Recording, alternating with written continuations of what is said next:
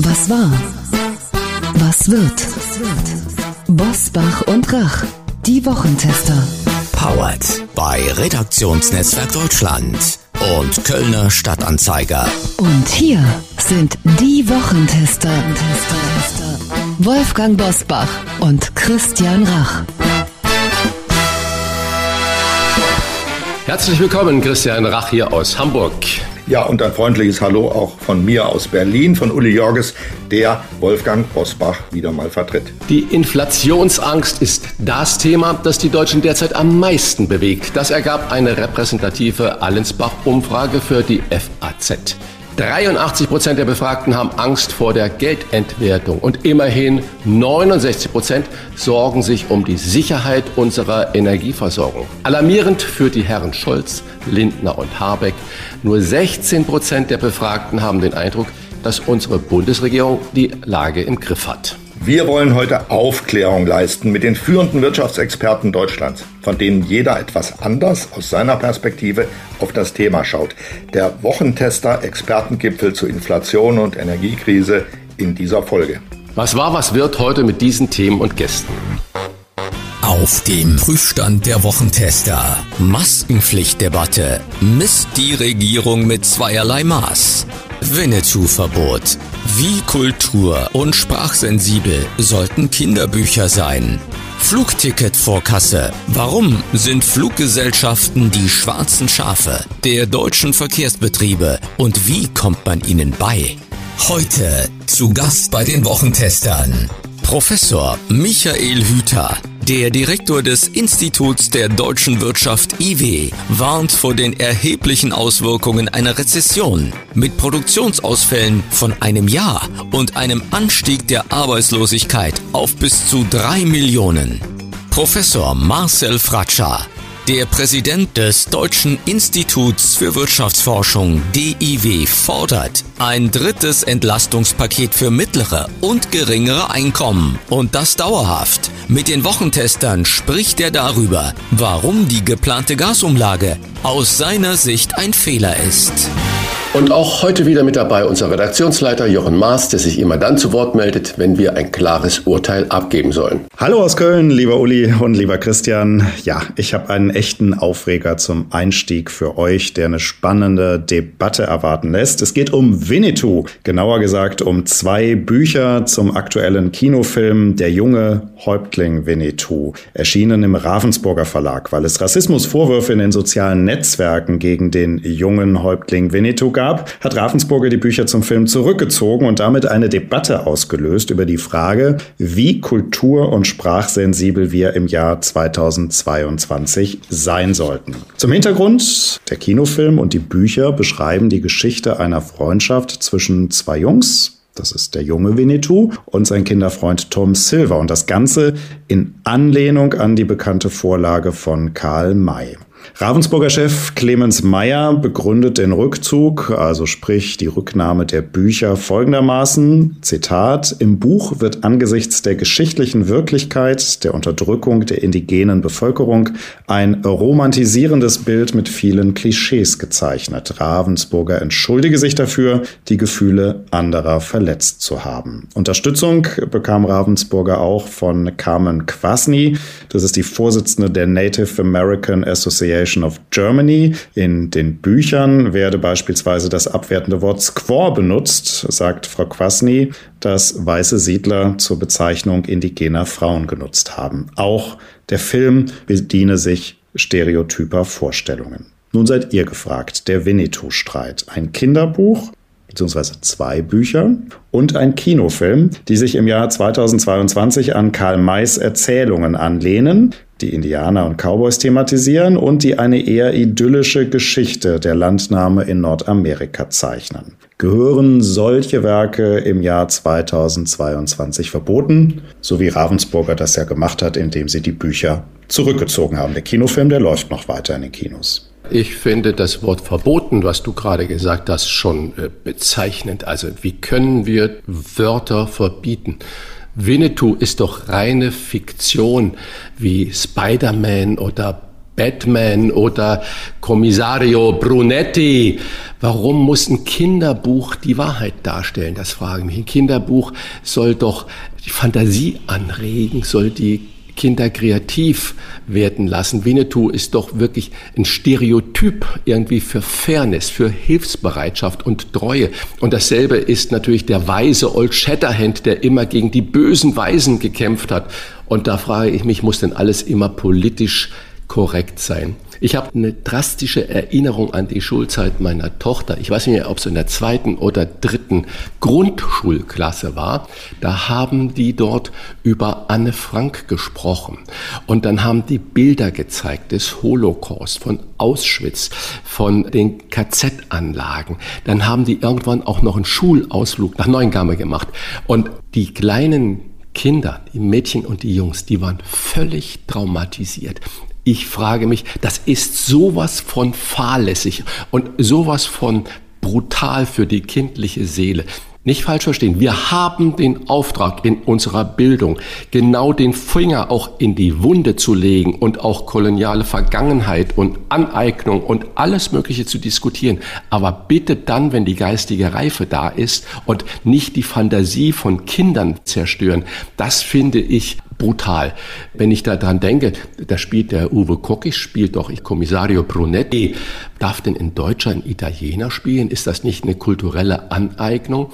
Wenn ich dann auch so Donna Leon lese, da habe ich das Gefühl, ich fahre nie nach Venedig. Also das sind ja nur Mörder und Mafia-Leute unterwegs. Das sind doch solche Stereotypen, Darstellungen, wo ich sage, das müsste man genauso verbieten. Also Winnetou ist für mich eine Abenteuergeschichte, ein Märchen, bei dem Kinder ganz viel über Gut und Böse lernen und nicht über die koloniale Vergangenheit. Und das ist auch gut so. Ich finde, dass solche Bücher, Filme verteidigt gehören.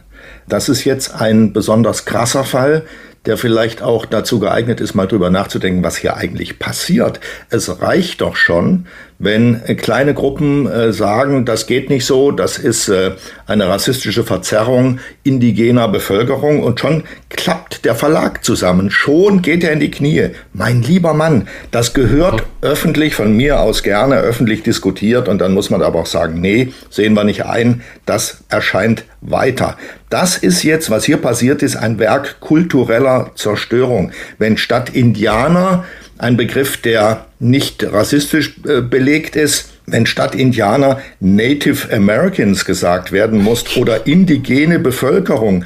Winnetou war keine äh, rassistisch gezeichnete Figur, sondern im Gegenteil, ja, antirassistisch, ja, ja, hat antirassistische Gefühle bei Kindern geweckt, die Karl May gelesen haben oder mit der Figur im Kino zu tun hatten. Ich beispielsweise.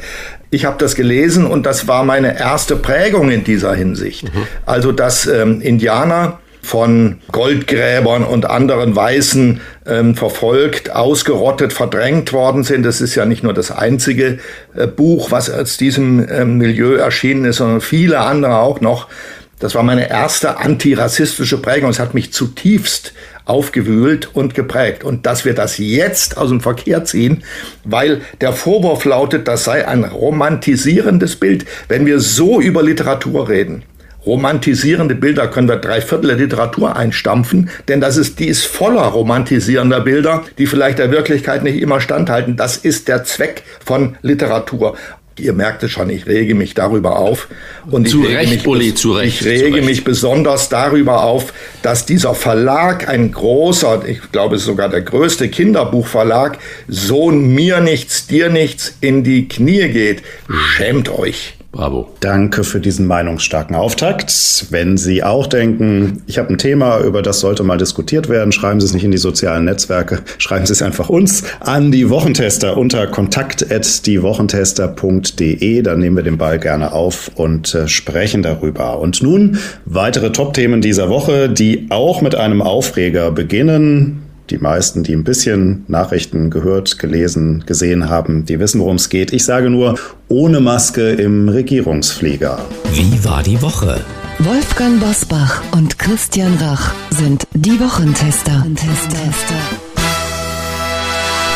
In dieser Woche haben Bundesgesundheitsminister Karl Lauterbach und Bundesjustizminister Marco Buschmann das neue Infektionsschutzgesetz vorgestellt. Geplant sind für den Herbst eine Masken- und Testnachweispflicht in medizinischen Einrichtungen und eine Maskenpflicht in Fernzügen und Flugzeugen. Auch im öffentlichen Nahverkehr und in Geschäften soll es den Ländern ab Oktober möglich sein, eine Maskenpflicht zu verhängen. Wohlgemerkt, die Länder können, müssen aber nicht. Die Ausnahmen für sogenannte frisch geimpfte sind vom Tisch. Uli, für besondere Aufregung haben Fotos aus dem Regierungschat gesorgt, der mit Olaf Scholz, Robert Habeck und vielen geladenen Journalisten, die wir auch alle schon aus dem Fernsehen und den ganzen Diskussionsrunden äh, kennen, nach Kanada unterwegs waren und in dem keine Masken getragen wurden. Begründung der Bundesregierung, auf den Flügen der Bundesregierung gibt es keine Maskenpflicht. Alle Teilnehmer haben vor Abflug einen negativen PCR-Test vorgelegt. Frage, wird da mit zweierlei Maß gemessen? Macht die Bundesregierung sich das dazu einfach? Mutet sie den Bürgerinnen und Bürgern was zu, was sie sagen, naja, wir sind ja alle getestet und deswegen dürfen wir da, ich sag mal jetzt übertrieben, Party feiern? Also das ist ganz sicher so, dass da mit unterschiedlichem Maß gemessen wird, aber ich will in diesem Fall mich nicht über die Politik aufregen, denn sie haben sich vernünftig verhalten. Die haben nicht äh, sozusagen der Fiktion angehängt, man könne so einen Interkontinentalflug über Stunden mit einer Maske ertragen. Das ist unerträglich, unerträglich. Und was wir erleben im normalen Flugverkehr ist der reine Irrsinn. Ich bin ja gerade geflogen, als ich aus dem, in den Urlaub und dann zurückgekommen bin. Da muss man Maske tragen, wenn man aus Deutschland kommt oder nach Deutschland fliegt. Denn in den meisten anderen europäischen Ländern gibt's das schon lange nicht mehr und zwar zu Recht. Also ähm, das ist ja geradezu irrwitzig, dass man mit der Maske in einem deutsch beherrschten Flug sitzt und dann gibt es was zu essen und zu trinken. Dann ziehen die Leute die Masken ab und wer schlau ist, hält sich lange an seinem Getränk fest. Zwei Stunden, dann landet der Flieger auch schon und er sitzt direkt neben einem anderen Menschen und ähm, Beide sind womöglich maskenlos. Äh, das ist einfach eine Scharade. Also in Wahrheit hat uns die Politik auf diesem Kanada-Flug die Augen geöffnet. Wir müssen nicht die Politik zwingen, jetzt auch überall Masken zu tragen. Es ist einfach Quatsch, sondern wir müssen dieses Erlebnis als zum Anlass nehmen, die Maskenpflicht in Flugzeugen und wenn es nach mir geht, auch in Fernzügen abzuschaffen. Denn sind die reine Qual und sie sind völlig überflüssig. Sag mal nur ganz kurz deine Einschätzung. Wir wollen Corona überhaupt nicht verniedlichen und sonstiges, aber ist äh, das so ein bisschen der Fingerzeig von, von Lauterbach und Buschmann? Hey, wir sind auch noch da und auch noch wichtig? Naja, ähm, das gilt ganz besonders für Lauterbach. Wie soll ich das jetzt formulieren? Ich will ihn nicht beleidigen, aber ich glaube, dass Karl Lauterbach psychisch auffällig ist. Äh, das hat er oft genug bewiesen, indem er Positionen äh, mehrfach gewechselt hat an einem einzigen Tag und am Abend das dementiert hat, was er am Vormittag verkündet hat. Lauterbach kämpft um Herrschaft über die Gesellschaft. Er kann nicht loslassen. Lauterbach ist einer, der mit Corona verbunden ist und der Corona auf eine gewisse Weise existenziell, politisch existenziell braucht. Gäbe es Corona nicht mehr, dann wäre Karl Lauterbach der hätte viele Aufgaben im Übrigen, weil die Krankenkassenbeiträge äh, steigen und steigen und steigen. Der hätte viele Aufgaben, um die Kosten im Gesundheitssystem zu senken und da, wo Menschen gebraucht werden im Gesundheitssystem, äh, etwas dafür zu tun, dass es dort Betreuung gibt und Zuwendung gibt. Also an Aufgaben mangelt es ihm nicht, aber er kneift ja davor, weil das andere viel einfacher ist. Das andere heißt nämlich, er verkündet ständig, wie sich andere zu verhalten haben. Das ist nun die Minimalform von Politik, die ich nicht mehr ertrage. Wenn sich Politik darin erschöpft, den Menschen zu sagen, was sie zu tun haben, Politik aber die eigenen Aufgaben nicht löst, dann löst sich die Legitimation von Politik auf. Für mich ist Karl Lauterbach ein klarer Fall von Entlassung durch den Bundeskanzler. Es ist höchste Zeit, dass da ein anderer, vernünftigerer Mensch auf den Stuhl kommt. Ich bin ein wenig, ein wenig, sage ich vorsichtig, zuversichtlich, dass die Länder, an denen ja jetzt die konkreten Entscheidungen hängen, ob sie Maskenpflicht und wo sie Maskenpflicht verhängen und andere Sanktionen, dass die Länder klug genug sind, das nicht zu tun. Also ich habe jetzt ein Interview gesehen mit der Berliner Gesundheitssenatorin, das ist eine Grüne, Gothe heißt sie, die hat in einer sehr maßvollen, klugen Art und Weise gesagt, dass es hier keine Maskenpflicht in Geschäften und öffentlichen Gebäuden geben wird, weil das nicht notwendig ist und dass die Gesellschaft inzwischen eine Grundimmunisierung hat. Das ist mal ach, da atmet man mal richtig durch, wenn jemand so einen Begriff gebraucht und sagt, Leute, wir sind ja ein ganzes Stück vorangekommen. Es ist nicht mehr so wie vor drei Jahren, während Karl Lauterbach ständig den Eindruck erweckt, Alarm, Alarm, Alarm, wir sind gar nicht vorangekommen, wir müssen alles zumachen, Türen verschließen, Fenster verschließen, Masken auf und so weiter und so weiter. Er würde natürlich am liebsten auch wieder Schulen schließen, aber da sind ihm andere in den Arm gefallen. Also wir müssen sehen, wenn wir schon Lauterbach nicht loswerden, müssen wir ihn kalt stellen. Streit gab es in dieser Woche über die Vorkasse bei Flugtickets. Niedersachsens CDU-Ministerpräsidentenkandidat Bernd Altusmann will die Vorkasse über den Bundesrat kippen und eine Bezahlung, jetzt zitiere ich ihn, frühestens bei Abfertigung des Fluges, Zitat Ende, durchsetzen. Die Fluggesellschaften verweisen auf Planungssicherheit und Frühbuchertarife. Zum Hintergrund der Debatte. Im ersten Halbjahr 2022 gingen 78 Prozent aller Streitigkeiten im öffentlichen Personenverkehr auf Zoff zwischen Airlines und Passagierenzeug. Also Christian, gehört den schwarzen Schafen im Personenverkehr das Handwerk bei der Vorkasse für Flugtickets gelegt? Ich glaube, das ist natürlich auch ein bisschen Wahlkampf jetzt Niedersachsen, aber der Kern ist natürlich äh, schon ein ganz wichtiges Moment, wo man sich äh, Gedanken drüber machen muss. Und du hast die Zahlen, glaube ich, ja richtig zitiert. 78 Prozent der Streitigkeiten ist Zoff zwischen Airlines und den Passagieren. Wenn man, wir alle haben das Flugchaos überall gesehen, erlebt oder die Bilder in den Nachrichten gehabt. Äh, das geht so natürlich überhaupt nicht. Wir sprechen über Lohnerhöhungen heute ja noch und über alles und da muss natürlich auch anständig bezahlt werden. Aber was machen wir denn dann, wenn man nur reservieren kann? Eine Reservierung ist ja nicht verbindlich und dann kommt man da hin und dann sagt die Fluggesellschaft, Edgy Bitch, der Flug geht ja nicht. Wenn die das heute machen, würde ich eine andere Möglichkeit vorschlagen. Wir alle buchen online, egal ob bei der Bundesbahn, ob im Fernbus oder bei den Fluggesellschaften. Da gibst du die Kreditkarte ein und dann drückst du auf OK und bezahlen und meistens kommt in der Sekunde entweder entweder übers Handy noch eine TAN-Bestätigung und dann ist das Geld weg und ich kriege sogar sofort immer die Abbuchungsnachricht, ist das alles richtig. Das heißt, das System ist schon perfektioniert. Warum? verpflichtet man dann nicht die Gesellschaften, genau in dem Moment, wo der Flug zum Beispiel ausfällt, das Geld automatisch an den Absender zurückzuüberweisen. Das wäre die einfache Variante.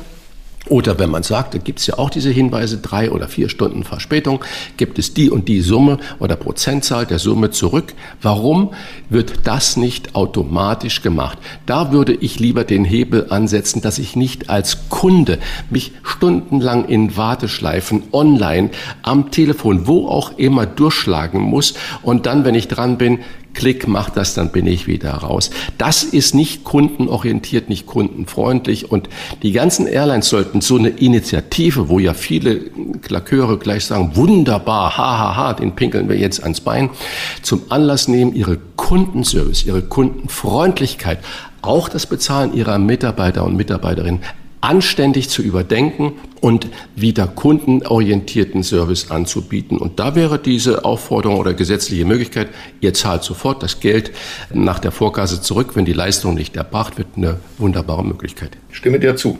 Jetzt ein anderer Punkt, äh, Uli. Telekom-Chef Tim Höttges hat in dieser Woche Alarm geschlagen und ein Bröckeln von Made in Germany prophezeit. Höttges kritisiert, dass sich durch den Wohlstand eine gewisse Arroganz eingeschlichen habe, Zitat Höttges, und dass wir in vielen Bereichen schon lange nicht mehr führend äh, seien. Und Zitat Rach, ich glaube, es hat sich nicht nur eine Arroganz eingeschlichen, sondern auch eine moralische Überheblichkeit. Wir beurteilen alles in der Welt nach unseren moralischen Vorstellungen. Wir sprechen über Bücher, über Kinderbücher, über indigene Völker, wie über Verhalten von anderen Regierungen, immer mit diesem erhobenen Zeigenfinger, der suggeriert, wir können alles besser, wir haben eine Arroganz über den Wohlstand und über unsere Moralität. Uli, ist das Zeichen für ein Auslaufmodell von Made in Germany oder auch arrogantes und moralisch überhebliches Deutschland? Was ist dran an diesem Vorwurf? Das ist eine sehr notwendige und richtige Diskussion. Deutschland lebt immer noch in der Illusion, dass wir Maßstab für andere Länder sind. Das ist längst vorbei. Andere Länder müssten Maßstab für uns sein.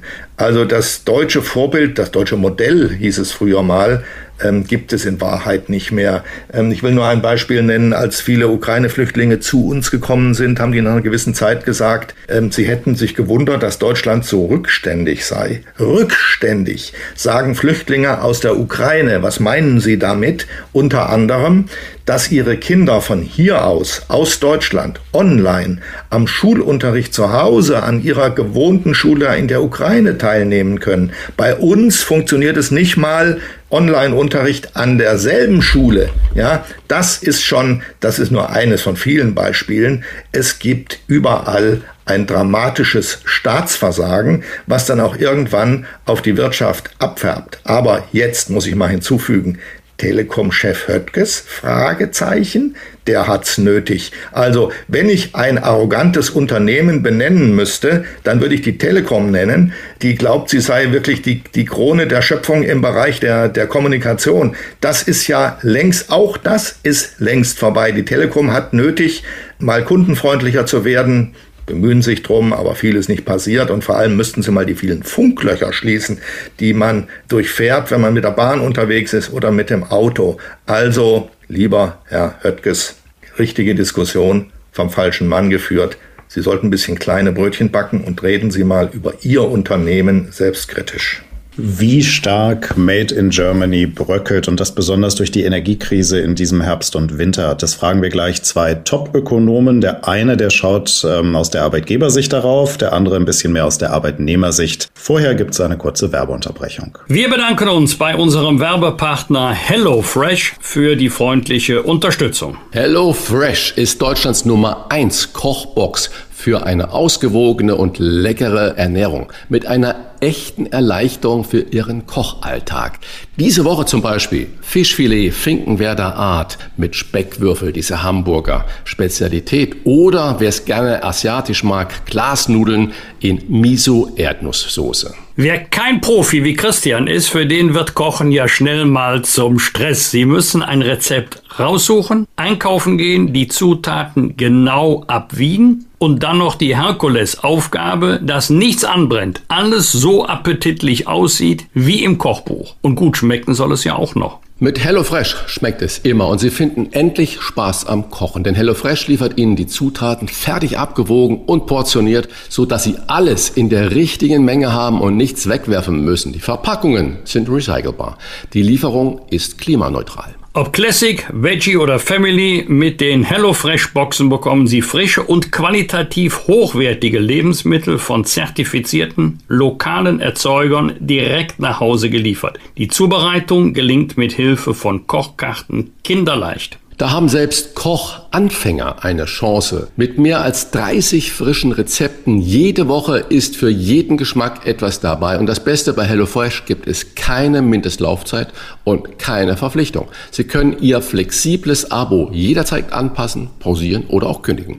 Probieren Sie die HelloFresh Kochboxen doch einfach mal aus mit dem Gutscheincode HF für HelloFresh, HF Wochentester sparen Sie in Deutschland und in Österreich bis zu 90 Euro auf die ersten vier Boxen. In der Schweiz sind es bis zu 140 Franken. Und die erste Box ist versandkostenfrei. Den Code HF Wochentester können Sie einlösen unter hellofresh.de slash podcast. Hier noch einmal der Gutscheincode HF Wochentester, alles in einem Wort. Die Internetadresse hellofresh.de slash podcast. Ich wünsche Ihnen einen guten Appetit mit HelloFresh. Klartext, Klartext. Wolfgang Bosbach und Christian Rach sind die Wochentester. Tester, Tester. Er war bereits im März zu Gast bei den Wochentestern, als wir wenige Wochen nach Kriegsbeginn über die Kosten von Putins Angriff gegen die Ukraine gesprochen haben. Mittlerweile führt Russland bereits sechs Monate Krieg in Europa und auch wir in Deutschland spüren die Auswirkungen in Form von steigenden Rohstoffpreisen und drohenden Energieengpässen, obwohl das Statistische Bundesamt gerade am Donnerstag mitgeteilt hat, dass die deutsche Wirtschaft im zweiten Quartal ganz leicht gewachsen ist. Das BIP stieg um 0,1 Prozent. Interpretieren wir das mal so, dass es eigentlich keine Verschlechterung nach unten gab. Ja, ich würde das als Laie als statistische Unschärfe bezeichnen. Es ist eine Stagnation. Jedenfalls ist sie nicht abwärts gegangen. Welche Entlastungen der Bürgerinnen und Bürger aus seiner Sicht sinnvoll sind, das wollen wir besprechen mit Professor Marcel Fratscher, Präsident des Deutschen Instituts für Wirtschaftsforschung. Herzlich willkommen, lieber Professor Fratscher. Ganz herzlichen Dank, Herr Rach, Herr Jörges, für die Einladung. Herr Professor Fratscher, während äh, Bundesfinanzminister Christian Lindner von überzogenen Lohnsteigerungen warnt, halten Sie eine Lohnpreisspirale für ein Märchen, trotz 14-prozentiger Abschlüsse zum Beispiel der norddeutschen Hafenarbeiter. Wie begründen Sie das? Ich begründe das, weil wir in Deutschland im Augenblick keinerlei Anzeichen für exzessive Lohnsteigerungen haben, die 14 Prozent bei den Hafenarbeitern jetzt gerechtfertigt sind. Das betrifft doch eine sehr, sehr kleine Gruppe, das kann ich nicht einschätzen. Äh, aber ähm, im Durchschnitt erwarten wir für dieses Jahr Lohnabschlüsse um 4, 4,5 Prozent im Durchschnitt in Deutschland bei einer Inflation von 8, 9, vielleicht 10 Prozent. Sprich, die Menschen werden, die allermeisten Menschen werden am Ende des Jahres vier, fünf Prozent weniger Kaufkraft in der Tasche haben. Also müssen sich massiv einschränken. Das ist das Erste. Das Zweite ist, dass wir eigentlich eine ganz gute Produktivitätsentwicklung haben. Ne, die Menschen schaffen mit der gleichen Arbeit, mit den gleichen Arbeitsstunden mehr Output, mehr Leistung und auch ähm, das spiegelt sich in den Lohnstückkosten wieder. Was brauche ich also, um eine Sache, ein Stück herzustellen? An Kosten, wie steigen die? Und die äh, steigen eben auch nur sehr, sehr moderat. Und ähm, vielleicht noch ein letzter Grund. Also jetzt kann man sagen, äh, ne, im Augenblick haben wir keine, keine exzessiven Lohnsteigerungen. Vielleicht kommt das in der Zukunft, ähm, glaube ich eher gesagt auch nicht, weil äh, wir sind anders an, als in 70er Jahren, sind die Löhne nicht an der Inflation indexiert. Die Gewerkschaften sind viel, viel schwächer. Wir haben weniger als die Hälfte äh, der Jobs, die über Tarifverträge abgedeckt sind. Und ähm, ja, ich halte es sogar in einigen Branchen für wünschenswert, dass die Löhne so stark wie möglich steigen. Nehmen wir mal die Mineralölkonzerne, die sich dumm und dusselig verdienen oder auch die Energiekonzerne allgemein in Deutschland.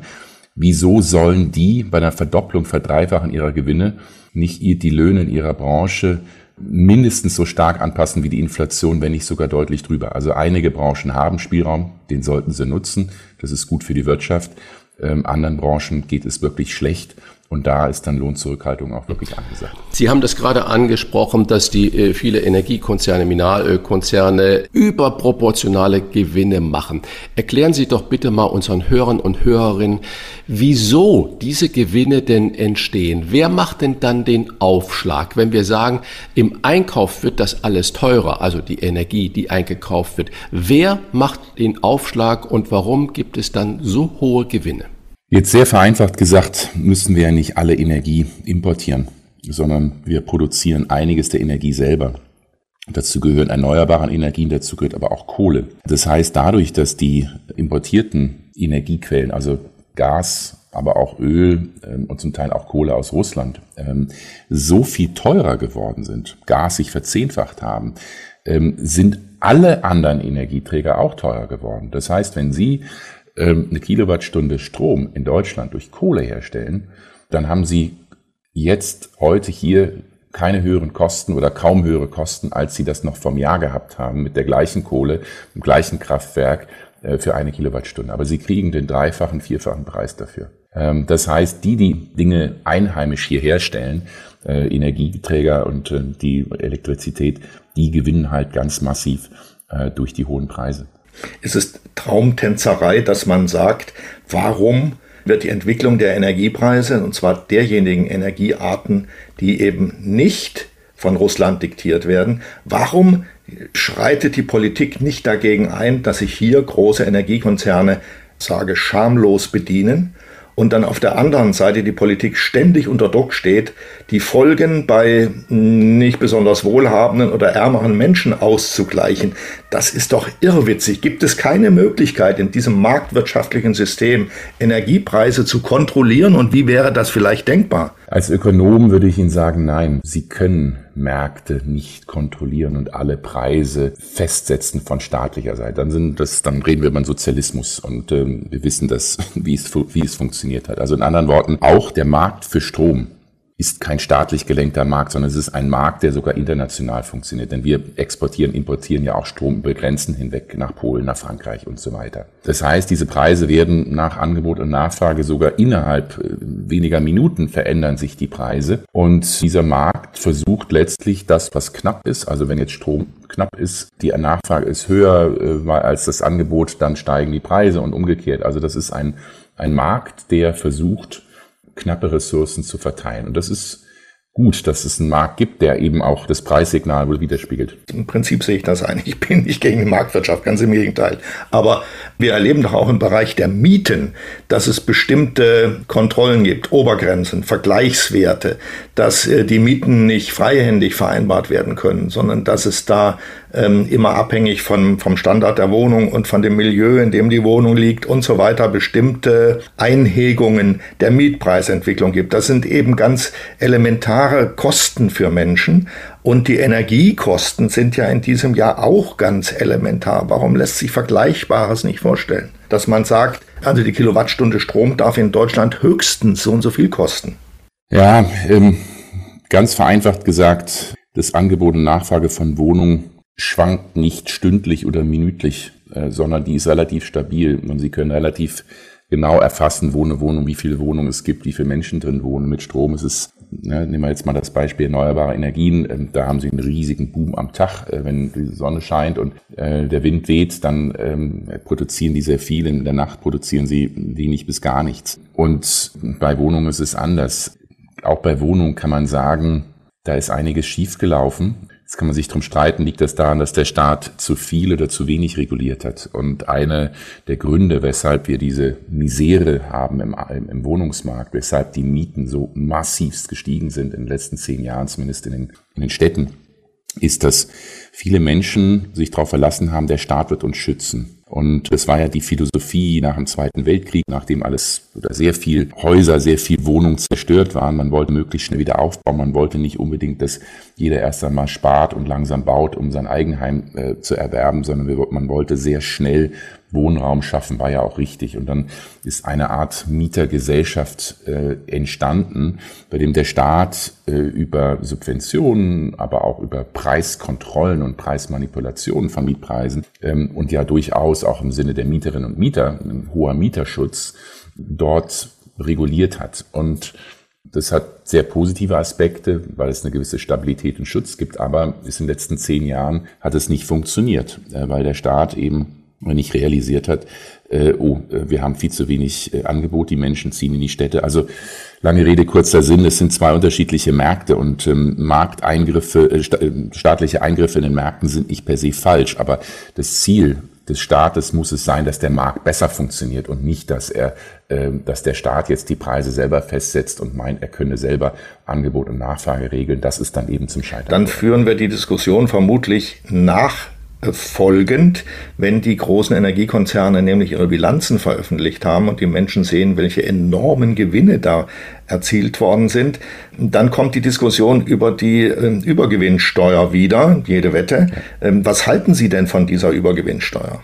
Ich halte sie prinzipiell für richtig, genau aus der Logik heraus, die ich eben erklärt habe. Wenn ein Markt nicht funktioniert, dann muss der Staat eingreifen und sicherstellen, dass der Markt funktioniert. Und eine Verdreifachung, Vervierfachung, Milliardengewinne von Energiekonzernen, die nichts anders machen als noch vor ein oder vor zwei Jahren, wo der einzige Grund ist der Krieg in der Ukraine, der die Preise in die Höhe schnellen lässt. Äh, das zeigt, dass dort letztlich der Markt nicht so funktioniert, wie man das gerne möchte. Ist vielleicht auch verständlich, klar. Ähm, man hat äh, das Angebot in Energie ist nun mal nicht komplett flexibel, dass man sagt, dann ziehen wir das Gas nicht aus Russland, sondern irgendwo anders her. Das ist ja genau die Misere, dass es eben nicht möglich ist, Gas aus Russland so schnell zu ersetzen.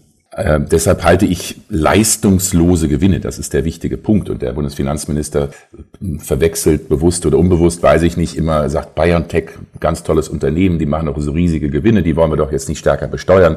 Äh, nee, darum, genau darum geht es nicht. Das ist ein fantastisches Unternehmen, das Leistung gebracht hat und das auch gut verdienen soll und auch die Gewinne machen soll. Äh, bei den Energiekonzernen, worüber wir jetzt sprechen, hat es eben überhaupt nichts mit Leistung zu tun. Aber wenn ich noch einen zweiten Punkt machen darf, was mich wirklich stört an der Diskussion zur Übergewinnsteuer. Die Bundesregierung sagt vor zwei Wochen, wir machen jetzt eine Gasumlage. 34 Milliarden Euro, was die Bürgerinnen und Bürger zahlen müssen. Also die Bürgerinnen und Bürger müssen für außerordentliche Verluste von Energiekonzernen haften. Aber wenn es zu außerordentlichen Gewinnen der gleichen Energiekonzerne kommt, das sind ja zum Teil die gleichen Energiekonzerne, dann heißt es, nee, nee, nee, nee, nee, Moment mal, also da dürft ihr euch jetzt nicht beteiligen. Also eine Übergewinnsteuer, das geht nicht. Und diese Asymmetrie, Verluste werden sozialisiert, kollektiviert, müssen wir alle tragen.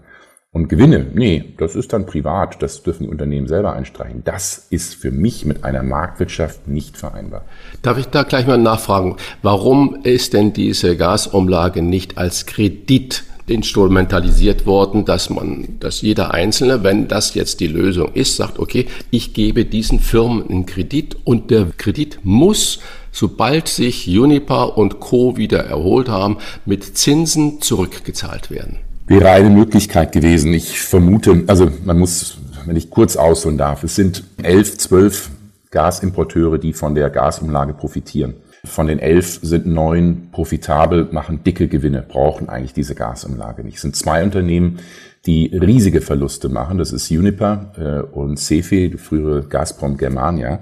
Und bei Uniper sind die Verluste so massiv, dass das Unternehmen entweder pleite geht, dann hat man ein Problem bei der Versorgungssicherheit, weil doch sehr viele Kontrakte über Uniper laufen. Das will man nicht, klar, absolut richtig, dass der Staat sagt, wir müssen gucken, dass weiterhin das Gas fließt und die Leute ihre Heizung äh, befeuern können und, und kochen können.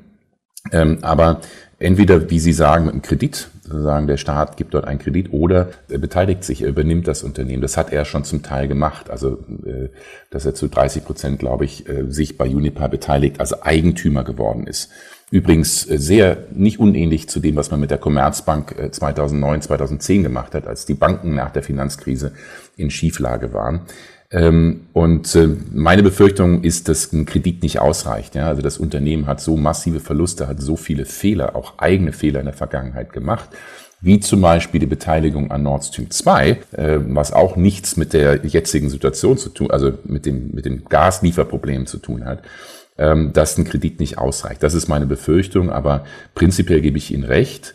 Der richtige Weg bei der Gasumlage wäre nicht die Bürgerinnen und Bürger zahlen, sondern der Staat rückt das gerade und vor allem die anderen neuen Energiekonzerne, die dicke Gewinne machen, kriegen nichts von der Gasumlage. Ja, die machen beim Gasimporten, wo Kontakte wegfallen, äh, machen sie Verluste, aber das überkompensieren sie durch die zusätzlichen Gewinne bei erneuerbaren Energien, bei Kohlen, bei anderen einheimischen Energieträgern. Das wäre für mich der richtige Weg gewesen. Das alles zerrüttet ja auch das Vertrauen von Menschen in die Politik, in die Handlungsfähigkeit und in die Entschlossenheit von Politik. Ähm, Sie plädieren für höhere Löhne, damit wenigstens ein Teil der Inflation ausgeglichen wird. Damit, das ist aber nicht selbstverständlich in der deutschen Diskussion, sondern Sie sind da sozusagen der Kopfexperte, der diese Linie vertritt, die auch sehr verständlich ist und dennoch reicht es ja alles nicht aus. Der Lebensstandard der Menschen wird sinken. Ähm, bei sinkendem Lebensstandard beobachten diese Menschen, dass es eben große Energiekonzerne gibt, die sich die Taschen füllen in dieser Krise und es passiert nichts. Also sinkender Lebensstandard, wie sollen die Menschen damit umgehen? Das Wohlhabendere, wie wir, die wir hier sitzen, können das aus ihrer Fettschicht sozusagen ausgleichen, andere nicht.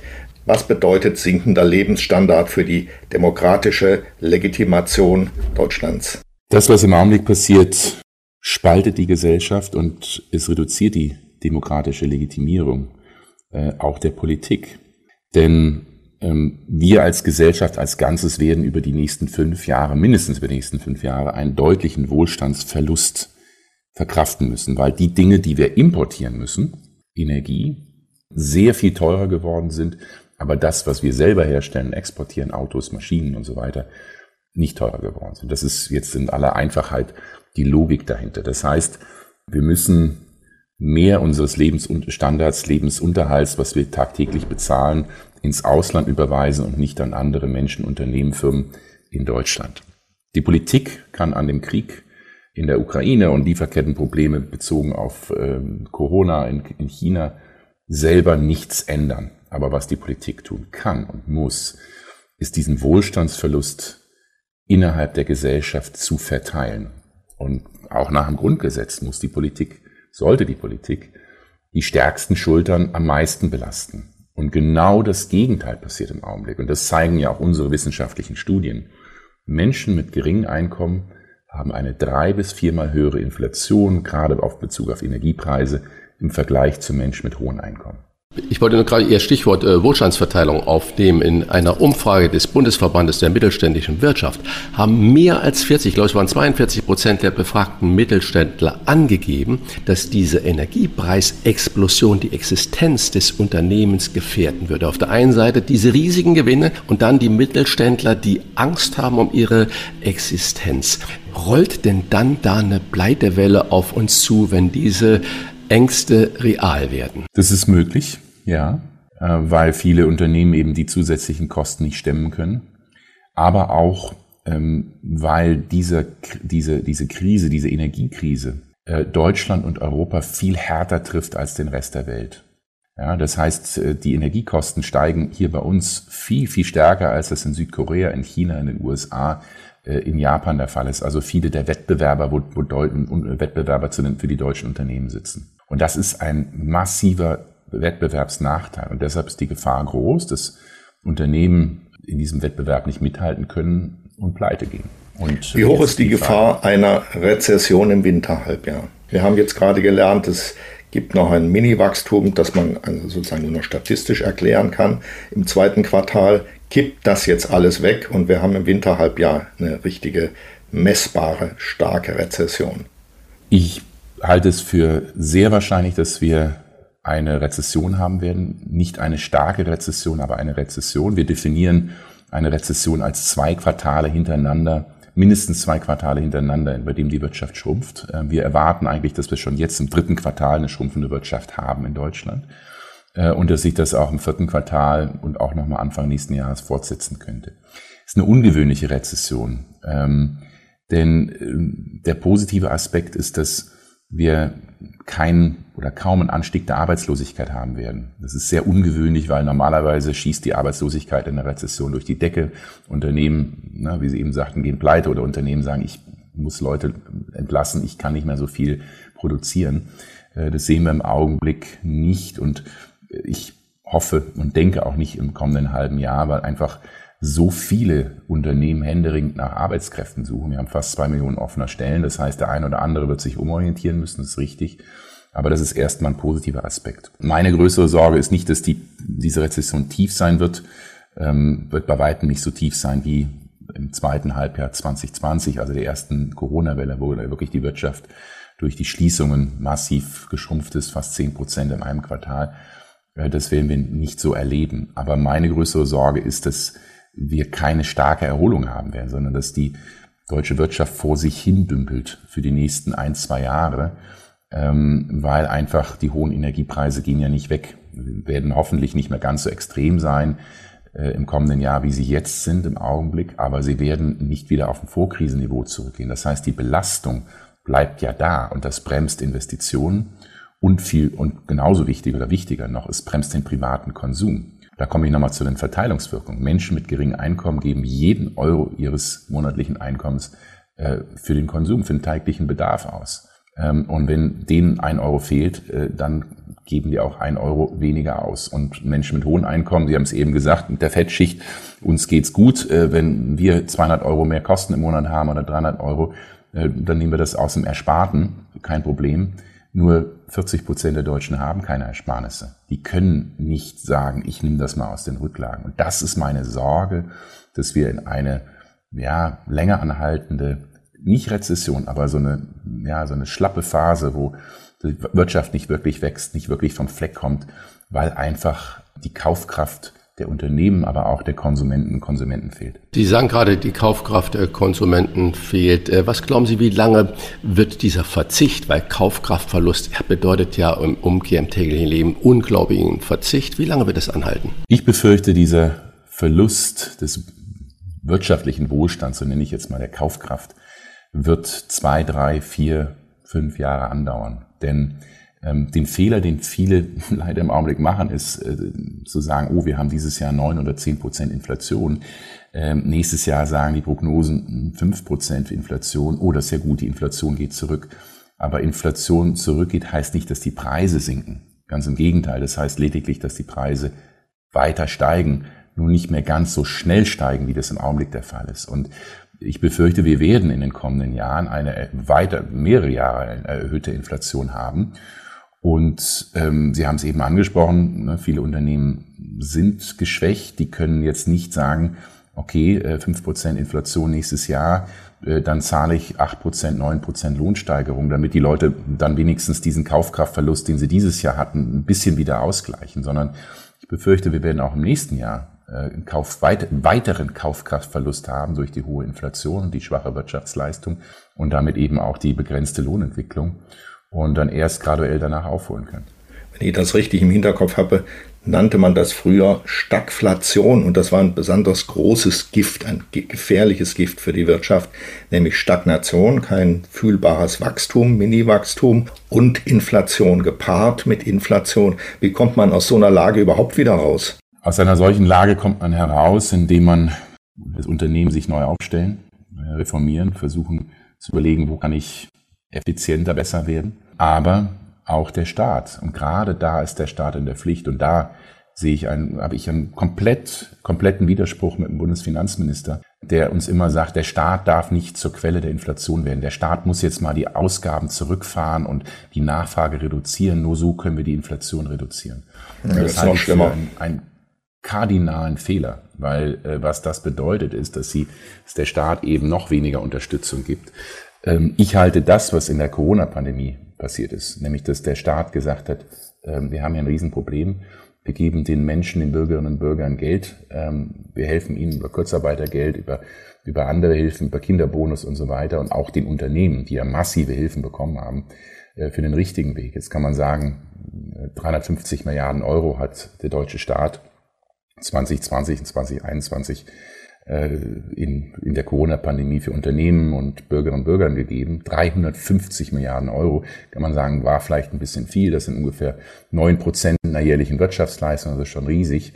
Ähm, aber ähm, prinzipiell in Krisenzeiten ist es wichtig, dass der Staat äh, dort stabilisierend wirkt und den Menschen, und das ist äh, auch mein Plädoyer, Unternehmen hilft eben Insolvenzen zu vermeiden, zumindest dort, wo die Unternehmen nicht aus eigener Schuld in diese Situation geraten sind und auch Bürgerinnen und Bürgern, gerade Menschen mit wenig Einkommen, unter die Arme greift, um eben Schlimmeres zu verhindern.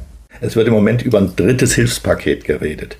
Welches Volumen müsste das haben, um überhaupt gesamtwirtschaftlich und natürlich auch was die Menschen angeht, ähm, fühlbar zu sein? Kurze Antwort ist, ich denke, es müsste nochmal das Volumen haben, dass die ersten beiden Entlastungspakete vom Februar und März diesen Jahres zusammen hatten, knapp 30, 35 Milliarden Euro.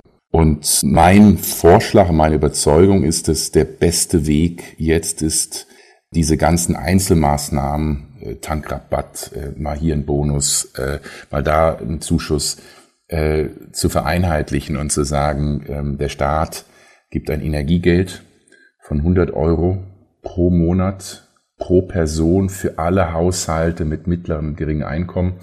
Äh, mein Vorschlag ist für alle jetzt eine Vier-Personen-Haushalt 6.000 Euro brutto im Monat und weniger und dementsprechend natürlich für kleinere und größere Haushalte dann angepasst für die kommenden anderthalb Jahre bis Ende äh, März 2024, also genauso lange wie diese unsägliche Gasumlage äh, ja greifen soll. Und äh, unsere Studien und Berechnungen zeigen, dass für diese 400 Euro für eine Vier-Personen-Haushalt pro Monat mehr würde zumindest die zusätzlichen Kosten für Energie und für Lebensmittel abdecken. Also die Menschen mit mittleren und geringen Einkommen wären einigermaßen kompensiert. Und das halte ich können wir gleich nochmal ins Detail gehen, wieso diese Transfer viel besser sind als irgendwelche Preiskontrollen oder, oder andere Subventionen. Aber das halte ich für den besten Weg. Und das wäre so eine Größenordnung. 35 Milliarden Euro ist nicht wenig, 0,9 Prozent der jährlichen Wirtschaftsleistung. Aber nochmal im Vergleich zu 350 Milliarden Euro in der Pandemie ist es eher äh, eine kleine Summe.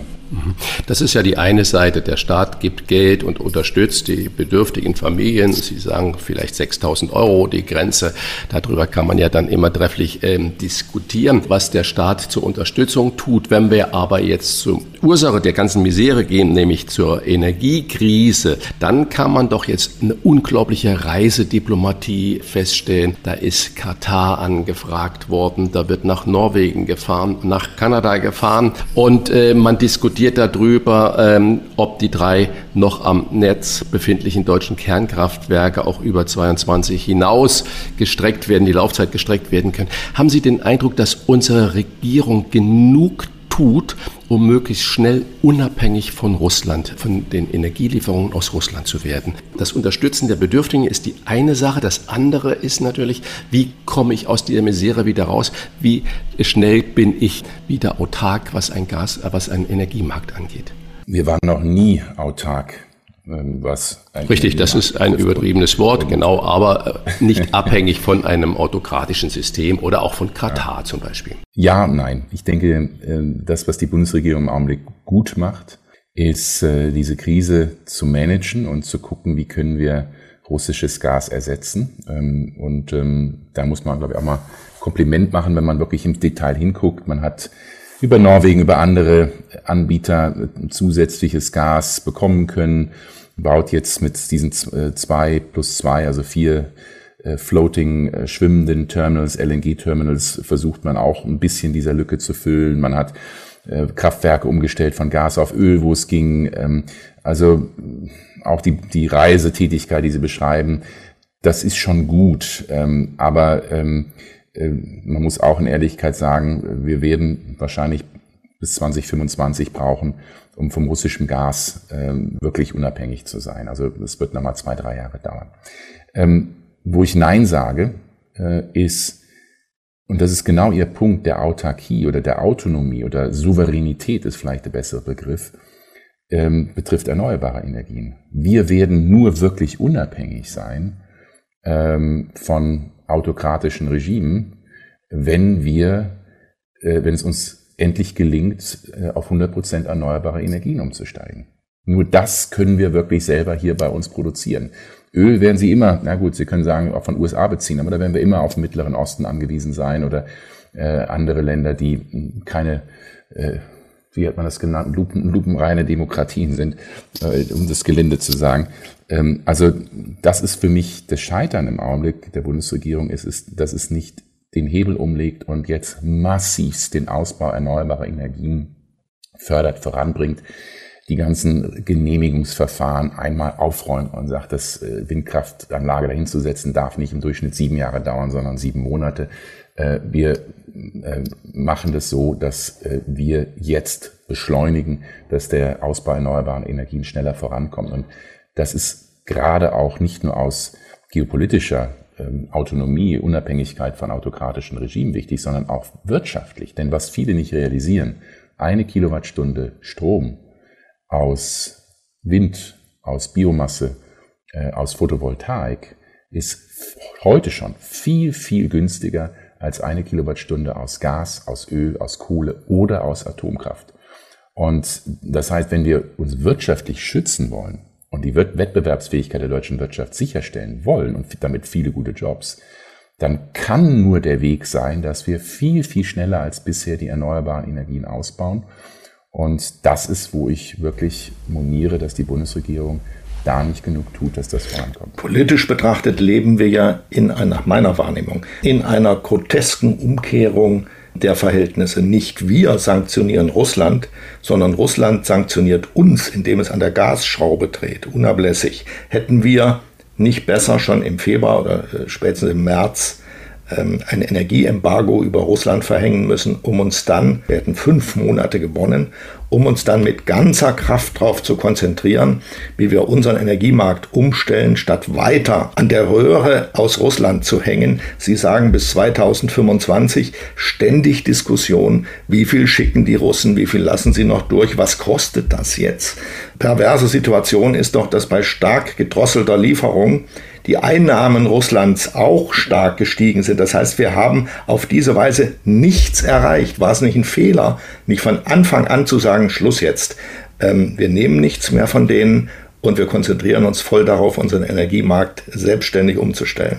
Moralisch würde ich antworten, ja, unbedingt. Wer möchte Putin schon noch einen Euro auch nur in den Rachen werfen und äh, das Schlimme ist ja, dass Putin, obwohl trotz gedrosselter Gaslieferungen und immer weniger Öl und Kohle aus Russland nach Europa und Deutschland, äh, seine Einnahmen aus Energieträgern deutlich nach oben gehen, ähm, weil eben die Preise sich verfünffacht, verzehnfacht haben.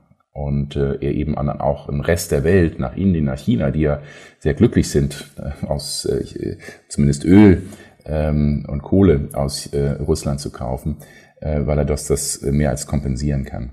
Ähm, aus moralischer Sicht ja, aus ökonomischer Sicht nein. Denn ähm, nochmals, wie ich habe eben gesagt, wir werden bis 2025 nicht wirklich unabhängig von russischem Gas sein.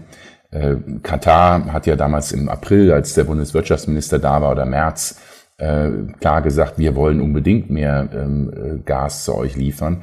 Aber ähm, bis wir die, ähm, die Kraftwerke gebaut oder die, die, die Werke gebaut haben, die das, das Gas in Flüssiggas umwandeln, bis wir die Tanker haben, die dieses Flüssiggas dann nach Europa transportieren, bis ihr die Terminals habt, um dieses äh, zu entladen und wieder von, von flüssig nach, äh, in, in Gas umzuwandeln, ähm, das wird drei, vier Jahre dauern. Äh, und das Gleiche sagen uns viele andere auch. Also im Augenblick ähm, haben wir gar nicht die Kapazitäten. Wir haben gar kein LNG-Terminal. Wir sind da auf unsere Nachbarn oder jetzt auf diese schwimmenden äh, Terminals angewiesen äh, das zu tun. Also uns fehlt die Infrastruktur. Sprich, aus ökonomischer Sicht ein Embargo im März zu machen, wäre moralisch richtig gewesen. Man hätte Putin bestraft, aber wir hätten eine wahnsinnig tiefe Rezession erlitten. Wir hätten, das sagt auch die Berechnungen der Deutschen Bundesbank, wir würden eine Rezession von einer schrumpfenden Wirtschaft von 4, 5 Prozent im Jahr 2023 und nochmal von 4 Prozent 2024 in Deutschland leben. Also das wäre eine riesige Katastrophe für Wirtschaft und Menschen geworden. Noch viel größer als das, was wir jetzt schon haben. Und ähm, ne, also moralisch, ja, ökonomisch, äh, sei denn wir sind so ein bisschen masochistisch, ähm, würde ich sagen, unbedingt nein. Darf ich, äh, Sie haben gerade Rezession ist das Stichwort und dann haben wir auch schon über äh, Finanzminister Christian Lindner gesprochen. Von Ihnen gab es ja Kritik an den Steuerplänen, der die kalte Progression abbauen will. Zwei Fragen. Was ist an diesem Abbau denn falsch? Und wenn Menschen mit niedrigem Einkommen sind nach Ihrer Überzeugung stärker von der Inflation betroffen als Menschen mit höherem Einkommen, erklären Sie uns das dann bitte mal warum. Zuerst zu den Steuerplänen von dem Bundesfinanzminister, der sagt, er möchte die kalte Progression reduzieren oder zumindest äh, abfedern. Die kalte Progression entsteht, wenn Menschen Lohnsteigerung bekommen, damit in eine höhere Lohnsteuerklasse rutschen oder also höhere Steuern zahlen müssen. Und ähm, obwohl diese höheren Löhne lediglich eine Kompensation oder Teilkompensation von einer höheren Inflation ist. Das heißt, die Leute kriegen Lohnsteigerungen, die aber real immer noch weniger sind, äh, als was die Kaufkraftverluste sind und sie werden noch stärker besteuert. Und das sollte nicht passieren. Und da gebe ich dem Bundesfinanzminister völlig recht. In guten Zeiten sollte die kalte Progression ausgeglichen werden. Man, da sollte der Staat sich nicht bereichern, äh, dass da Inflation ist und ähm, die, die Menschen einfach damit in höhere Steuerklassen rutschen und mehr Steuern zahlen. Wir sind nicht in guten Zeiten, sondern der Bundesfinanzminister sagt äh, tagtäglich, Schuldenbremse 2023 muss eingehalten werden, das muss so sein, äh, der Staat darf hier nicht zur Inflation beitragen, ähm, das ist strikt gesetzt, wir haben keine Notlage oder keine Notlage, die das rechtfertigen würde. Ähm, und ähm, da widerspreche ich ihm im Augenblick. Äh, und, und gerade da sehe erstmal sehe ich bei ihm den Widerspruch. Er sagt, ähm, Schuldenbremse wollen wir einhalten, aber jetzt gebe ich nochmal 10 Milliarden Euro aus für diese Abfederung der kalten Progression. Und ich als Ökonom sage, wenn Ressourcen knapp sind, wenn der Staat vorsichtig mit seinem Geld umgehen muss, dann muss er Prioritäten setzen. Und die kalte Progression ist die aller, aller, allerletzte Priorität, die der Staat in einer solchen Krise setzen sollte. Ne, Sie haben eben über die Fettschicht gesprochen, dass die Menschen wie wir, die gut verdienen, jetzt nicht die Entlastung brauchen. Und der Vorschlag von Christian Lindner bedeutet, 70 Prozent der Steuerentlastung der 10 Milliarden gehen für die oberen 30 Prozent. Und die unteren 40 Prozent bekommen so gut wie nichts, weil eben Menschen mit wenig Einkommen keine oder wenig Einkommensteuer zahlen. Und das ist mein Hauptkritikpunkt. Jetzt zu Ihrer zweiten Frage, die ja damit zusammenhängt. Wieso sind Menschen, die unteren 40 Prozent, die von Herrn Lindner nicht entlastet werden sollen, wieso sind die jetzt in dieser Krise besonders hart getroffen? Aus zwei Gründen. Einmal, weil sie individuell eine drei bis viermal höhere Inflation haben. Sprich, Menschen mit geringem Einkommen müssen einen viel höheren Anteil ihres monatlichen Einkommens für die Dinge ausgeben, die jetzt besonders teuer geworden sind. Energie und Lebensmittel. Das heißt, und in dieser Situation soll es Steuerentlastungen nur für Geringverdiener geben? Fragezeichen. Und da immer mit so hm, wattigen Begriffen argumentiert wird, öffentlich, arm, mittel, reich, wo beginnt für Sie das mittlere Einkommen und wo beginnen die Besserverdienenden? Welche Grenzen kann man ungefähr ziehen? Ähm, erst ein Punkt zu den Steuern. Ähm, Menschen mit geringem Einkommen zahlen auch Steuern, und zwar recht viel ihres Einkommens, aber eben keine Einkommensteuer oder wenig Einkommensteuer, sondern indirekte Steuer, Mehrwertsteuer, äh, Tabaksteuer und so weiter. Was heißt jetzt Menschen mit mittleren geringen Einkommen lassen? Ich habe es eben bei meinem Vorschlag zum Energiegeld genannt. Ein Haushalt, vier Personen Haushalt mit 6.000 Euro brutto im Monat gehört sicherlich zu mittleren Einkommensklasse. Ja, das ist jetzt nicht Topverdiener, das ist jetzt nicht die obere Mittelschicht, aber das ist ähm, ein ordentliches äh, Einkommen. Diese Menschen und alle natürlich mit weniger ähm, zu entlasten, halte ich für wichtig. Also ich gebe Christian Lindner absolut recht, dass wir nicht über fünf oder zehn Prozent der Bevölkerung sprechen, die jetzt besonders leiden, sondern wir sehen viele, viele Familien eben auch mit mittleren Einkommen. Ja, nehmen Sie den 6.000 Euro brutto, bleiben vielleicht nachher 4.000 Euro äh, netto übrig für die Familie, je nachdem, wer wie viel arbeitet. Ähm, und ähm, wenn sie davon Miete zahlen müssen und sollen dann 500, 600 Euro mehr im Monat äh, für Heizen und für Lebensmittel zahlen, dann sagen viele, das kann ich nicht. Und ähm, deshalb muss die Politik schon breit denken und sagen, wie kann ich äh, wirklich auch die Mitte entlasten. Aber auch da ist äh, die Einkommensteuer der falsche Weg. Und aus ökonomischer Sicht, äh, nochmals aus ökonomischer Sicht ist der beste Weg, sind finanzielle Transfers. Dass der Staat sagt, äh, wir können oder wir wollen die Preise nicht manipulieren, das geht nicht. Aber wir können euch, den Bürgerinnen und Bürgern, Geld in die Tasche geben, vier Personen Haushalt, 400 Euro im Monat, und ihr entscheidet, wofür ihr das Geld braucht. Die einen sagen, ja, ich habe eine Gasheizung, schlecht isolierte Wohnung, ich brauche es wirklich zum Heizen. 6000 Euro für einen Vier-Personen-Haushalt ist mittleres Einkommen. Wo beginnen die Besserverdienenden? Ach, das ist, äh, das ist, ähm, ich würde, das ist sehr subjektiv, da gibt es kein, keine Einigkeit äh, drüber, aber ich würde sagen, äh, vier Personen Haushalt mit, mit 8.000 Euro mehr, das sind sicherlich, äh, 7.000, 8.000 Euro mehr, das sind sicherlich Besserverdienende. Die gehören mhm. äh, zu den oberen 20, 30 Prozent. Und klar kann man sagen, ja, in der Stadt zu leben mit einer hohen Miete und so weiter, das ist schon verdammt teuer, äh, auch mit so einem Einkommen. Aber das sind sicherlich jetzt, wenn man sich mal die Verteilung der Einkommen in Deutschland anschaut, gehören diese Menschen schon äh, zu denen, die ein besseres Einkommen haben. Die Intendanten von öffentlich-rechtlichen Sendern gehören also zu den Superverdienern. Unbedingt, anscheinend.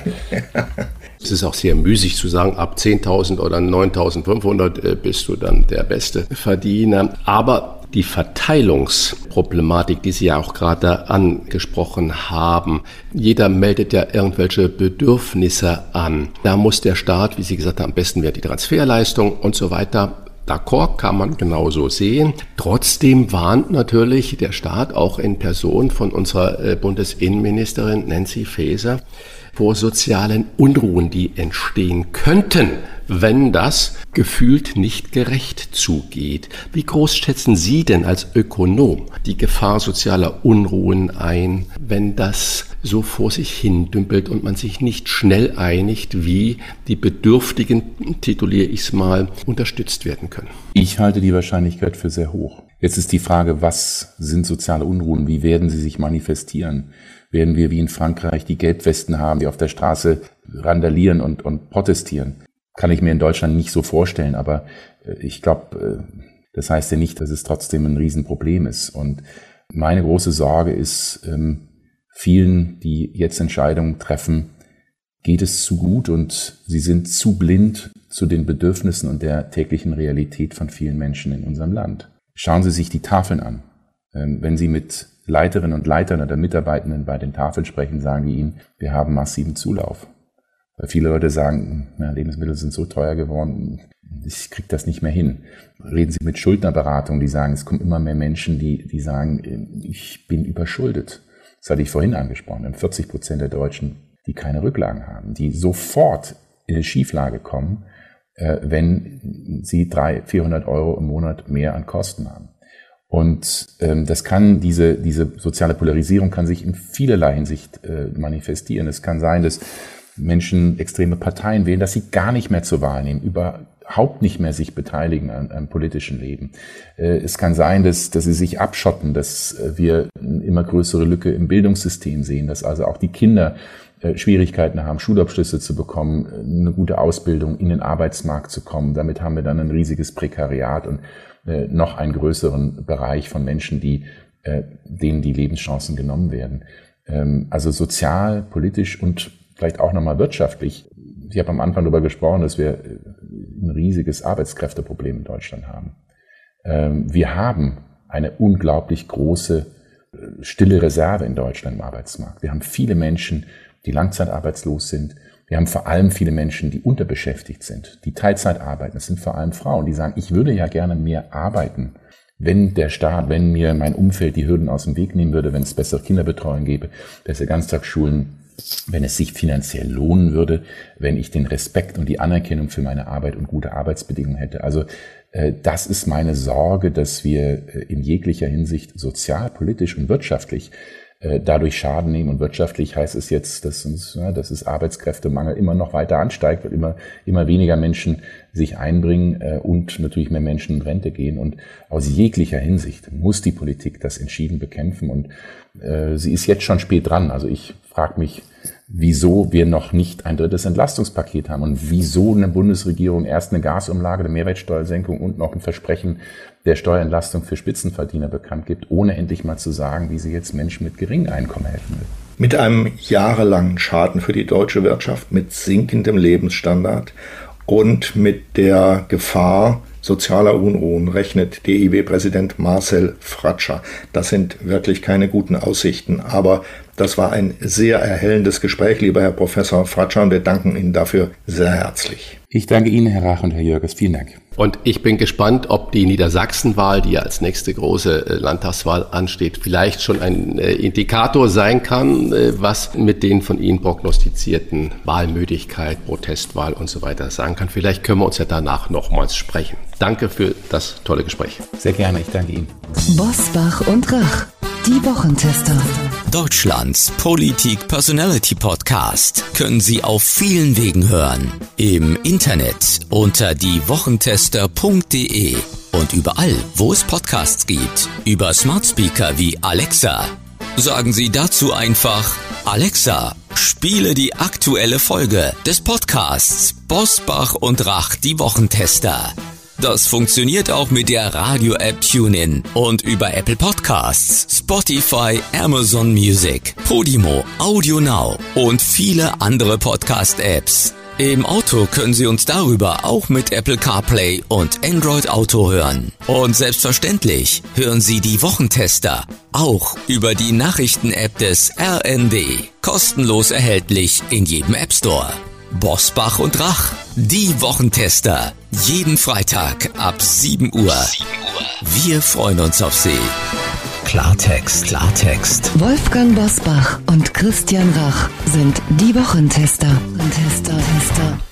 Es vergeht derzeit kaum eine Woche ohne neue Hiobsbotschaften zur Wirtschaftskraft und Energieversorgung unseres Landes und die Parteien debattieren darüber, wie die Bürgerinnen und Bürger entlastet werden. Nur Geringverdiener und mittlere Einkommen sagen die einen, wir müssen alle entlasten, sagen die anderen. Kräftige Lohnerhöhungen sind der falsche Weg, sagt unser heutiger Gast, Professor Michael Hüter. Er spricht sich stattdessen für steuerfreie Einmalzahlungen aus und warnt vor bis zu drei Millionen zusätzlichen Arbeitslosen.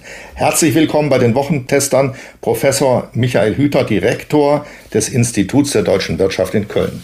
Herzlichen Dank für die Einladung. Ich freue mich dabei zu sein. Herr Professor Hüter, Sie haben kürzlich vor bis zu drei Millionen zusätzlichen Arbeitslosen gewarnt.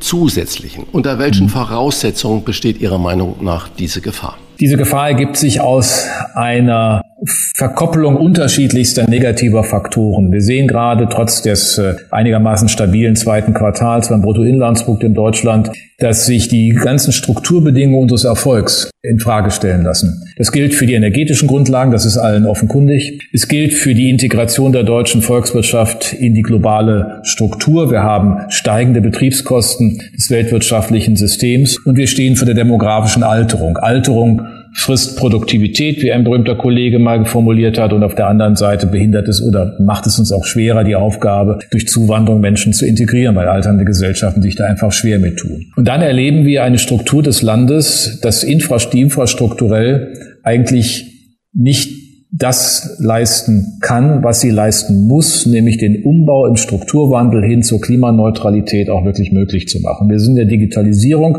mäßiges Mittelfeld. Wir sind im Zustand unserer Verkehrsträgersysteme, naja, weiß gar nicht, wo man das ordnen kann, aber jedenfalls in einem sehr katastrophalen Zustand. Wir brauchen eine Dekade, um die Bahn äh, zu ertüchtigen. Wir werden eine Dekade benötigen, um unsere Autobahnen einigermaßen staufrei zu machen. Und die Zeit haben wir eigentlich nicht. So, und vor diesem Hintergrund dann ähm, Gasengpässe, Gasmangellage mit wirklichen Produktionsbelastungen wie Stahlwerke, wie Glasschmelzvorgänge, Papierernährung und andere. Und gleichzeitig sehen wir, dass die Energiepreise viele deutsche Produktionen am Standort nicht mehr tragfähig machen, nicht mehr wettbewerbsfähig machen. Aus dieser Mischung, aus dieser negativen Mischung all der Dinge kommt meine Sorge. Ich will mal ein bisschen Essig äh, in das Wasser gießen. Ähm, ist es nicht so, dass wir Glück im Unglück haben noch, weil wir ja vermutlich im Herbst und Winter in eine Rezession reinlaufen, aber dennoch ähm, die Arbeitslosigkeit bisher nicht steigt, weil in Deutschland eben so wahnsinnig viele Arbeitskräfte fehlen. Überall werden Leute gesucht. Ähm, das heißt, ist es wirklich eine Befürchtung kann es immer sein, das, da gebe ich Ihnen recht. Aber ist es wirklich so, dass wir damit rechnen müssen, mit neuer Massenarbeitslosigkeit? Oder ist es nicht so, dass die, die Wirtschaft eher darunter leidet, dass sie nicht genug Leute hat. Ja, es ist leider eine, eine doppelte Klemme. Sie deuten es an, aber es gibt keine Gewähr für eine schrumpfende oder alternde Bevölkerung, dass in ihr es keine Arbeitslosigkeit geben kann. Und wenn das, und das ist meine These, das Geschäftsmodell Deutschland so fundamental auf dem Prüfstand steht, sowohl was die günstige Energie angeht, als auch die Möglichkeit, in internationalen Märkten sich entsprechend zu positionieren, dann kriegen wir ein doppeltes Problem. Und das kann mit dem Wegbrechen von Produktionseinheiten dann relativ schnell gehen. Wenn Sie in bestimmten Grundstoffproduktionen moderner äh, Stoffe, die wir, leichter Stoffe, die wir brauchen, beispielsweise hier äh, eigentlich gar nicht mehr produzieren können in Deutschland, sondern sie es noch in den USA können oder in China, ähm, angesichts der Energiekosten, äh, dann erkennt man, wohin das geht. Das kann dann relativ schnell gehen. Ähm, wir sehen die Produktion Produktionsengpässe oder Schwierigkeiten in den Bereichen, die dann möglicherweise von der Gasmangellage betroffen sind, dann haben wir Kaskadeneffekte über die Wertschöpfungskette hinweg. Und deswegen äh, ist es nicht nur eine, sagen wir mal, allfällige Befürchtung, äh, um, um, einen, um das Feuilleton zu bedienen, sondern es ist in der Tat äh, die tiefe Sorge, dass wir das verkennen. Wir glauben, der, ähm, alles irgendwie gleichzeitig machen zu können, ohne vorbereitet zu sein. Wäre es nicht sinnvoller gewesen? Ich stelle die Frage immer wieder, weil mich das sehr beschäftigt hat und immer noch tut. Wäre es nicht sinnvoller gewesen, gleich im Februar oder März ein Energieembargo über Russland zu verhängen, das heißt nichts mehr zu importieren von dort, weil wir fünf Monate gewonnen hätten, mindestens fünf Monate, um unsere Energieversorgung vor dem Winter neu aufzustellen. Oder Nein. ist es der bessere Weg, jetzt noch über Jahre an dieser Röhre Russlands zu hängen und immer wieder zu sehen, wie Putin die auf und zudreht? Nicht über Jahre, das wird sich in ein, zwei Jahren deutlich korrigieren. Aber äh, wenn Sie das Gas im März ähm, komplett abgestellt hätten, hätten wir eine Gasmangellage sofort gehabt ähm, in einer Situation, wo dann die Industrie hätte abgeregelt werden müssen, weil sie die privaten Haushalte weder abregeln dürfen noch technisch abregeln können. Und äh, ich weiß nicht, wo da der, die, die Hilfssituation drin liegt. Wir hätten in einer Situation mit einer Null-Speicherbefüllung dies getan. Das heißt, die Flexibilität wäre gering gewesen. Es hätte noch keinerlei Anpassungsmöglichkeiten gegeben, über andere Lieferungen äh, das schon runterzufahren. Wir sind ja von den 55 Prozent des Anteils, den russischer, russisches Gas im Herbst vergangenen Jahres hatte, deutlich unter 40 Prozent gekommen. Das ist ja nicht, dass da nichts passiert ist. Aber ähm, es läuft halt so, dass wir im Augenblick bei den Speichern 80 Prozent Füllstand haben. Ähm, das Das ist für die Abfederung im Winter außerordentlich wichtig. Und ansonsten hängt das alles jetzt davon ab,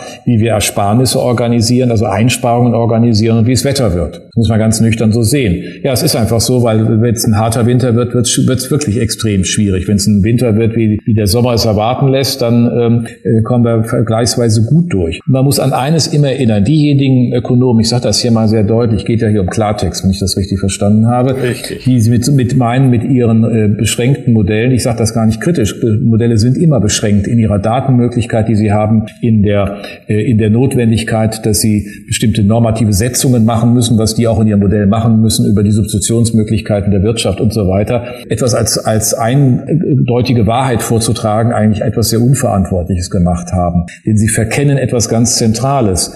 Äh, wirtschaftliche Anpassungen brauchen Zeit. Zwar geht es im Nachhinein vermutlich immer schneller, als man vorher prognostizieren konnte. Das hilft mir beim Zeitpunkt der Prognose nichts, weil ich ja darauf reagieren muss. Also beispielsweise muss die Bundesnetzagentur die Gasmangellage managen und sie muss zuteilen. Wir hatten aber keinerlei Informationen zu der Zeit. Wir wären nicht handlungsfähig gewesen. Jetzt sind wir in anderer Weise handlungsfähig. Es gibt andere Informationen der Bundesnetzagentur. Und Herr Jörgers, es ist auch massiv schon reagiert worden. Ähm, die Erwartung im Frühjahr war, dass wir auf Jahressicht Sicht, also jetzt bis zum Jahresende, etwa acht Prozent einsparen können in der Industrie. Wir werden da sicherlich drüber liegen, zehn, zwölf Prozent. Naja, ja. weit drüber werden wir sehen, ähm, aber ähm, es, es sind Einsparungen, die man jetzt realisiert hat, weil man es tun muss. Dafür brauchte man aber jetzt kein zusätzliches Gasembargo, weil sie technische Prozesse auch mit Geld oder mit sonst mit gutem Zureden nicht überrunden können. Also Beispiel, eine Glasschmelzwanne, die nicht auf einer Prozesswärme durch Gas beruht, gibt es weltweit nicht. Deutsche Gasproduzenten sagen, wir sind dabei, die zu entwickeln, strombasiert, die haben wir dann vielleicht nächstes Jahr. Es, das ja noch nirgends gibt, ist diese Innovationsleistung erstmal zu erbringen. Das wird schon irgendwie auch funktionieren. Ich bin da am Ende auch äh, zuversichtlich. Es gab auch nie die Gegenthese, dass die deutsche Wirtschaft nicht substitutionsfähig ist. Aber ähm, in einer Schocksituation muss dann erstmal alles versucht werden. Und das wissen auch Unternehmen ja nicht äh, ex ante, sondern sie müssen sehen, an welchen Stellen sie was machen können wo es länger dauert. Und Strukturwandel in dieser extremen Form dauert einfach. Insofern kann ich äh, nur, äh, habe ich immer davor gewarnt, diesen das zu machen. Und ich kann auch jetzt nur äh, davor warnen, irgendwelche Legenden zu stricken. Hätte man damals, hätte, äh, wäre irgendwie mehr passiert. Nein, den Menschen ist klar, dass sie regieren müssen, die Unternehmen allemal, denn die Energiekosten sind so, wie sie sind. Ich hatte es eingangs erwähnt. Aber äh, man muss halt auch wissen, was man als Ökonom mit seinem Modell leisten kann und was nicht. Und die haben Darf ihr Terrain vergessen. Herr Hüter, äh, Sie haben gerade hätte gesagt, also es ist ja rückwärts äh, gewandt. Wenn die Energiekrise offenbart ja meines Erachtens auf brutale Art und Weise das Versagen zum Beispiel der letzten 16 Jahre. Wenn ich daran denke, dass wir 16 Jahre einen CSU-Verkehrsminister äh, immer hatten und wenn ich dann den Zustand, Sie haben es vorhin schon mal angesprochen, der Deutschen Bahnen sehe, die, die Gleisinfrastruktur, die Transportinfrastruktur und wenn ich auf der anderen Seite auch noch die digitale Infrastruktur sehe, wie hinterwäldlerisch wir damit ähm, aufgestellt sind, dann habe ich das Gefühl, dass natürlich die Energiekrise, die wir jetzt haben, Sie haben das ja gerade auch treffend äh, beschrieben, nur nochmal der Gipfel dieser Versäumnisse ist. Und äh, kann man sagen, dass sogar unser Geschäftsmodell der deutschen Wirtschaft, das als exportorientiert und industriebasiert ist, wirklich auf dem Spiel steht, auch über die Versäumnisse der vergangenen Jahre?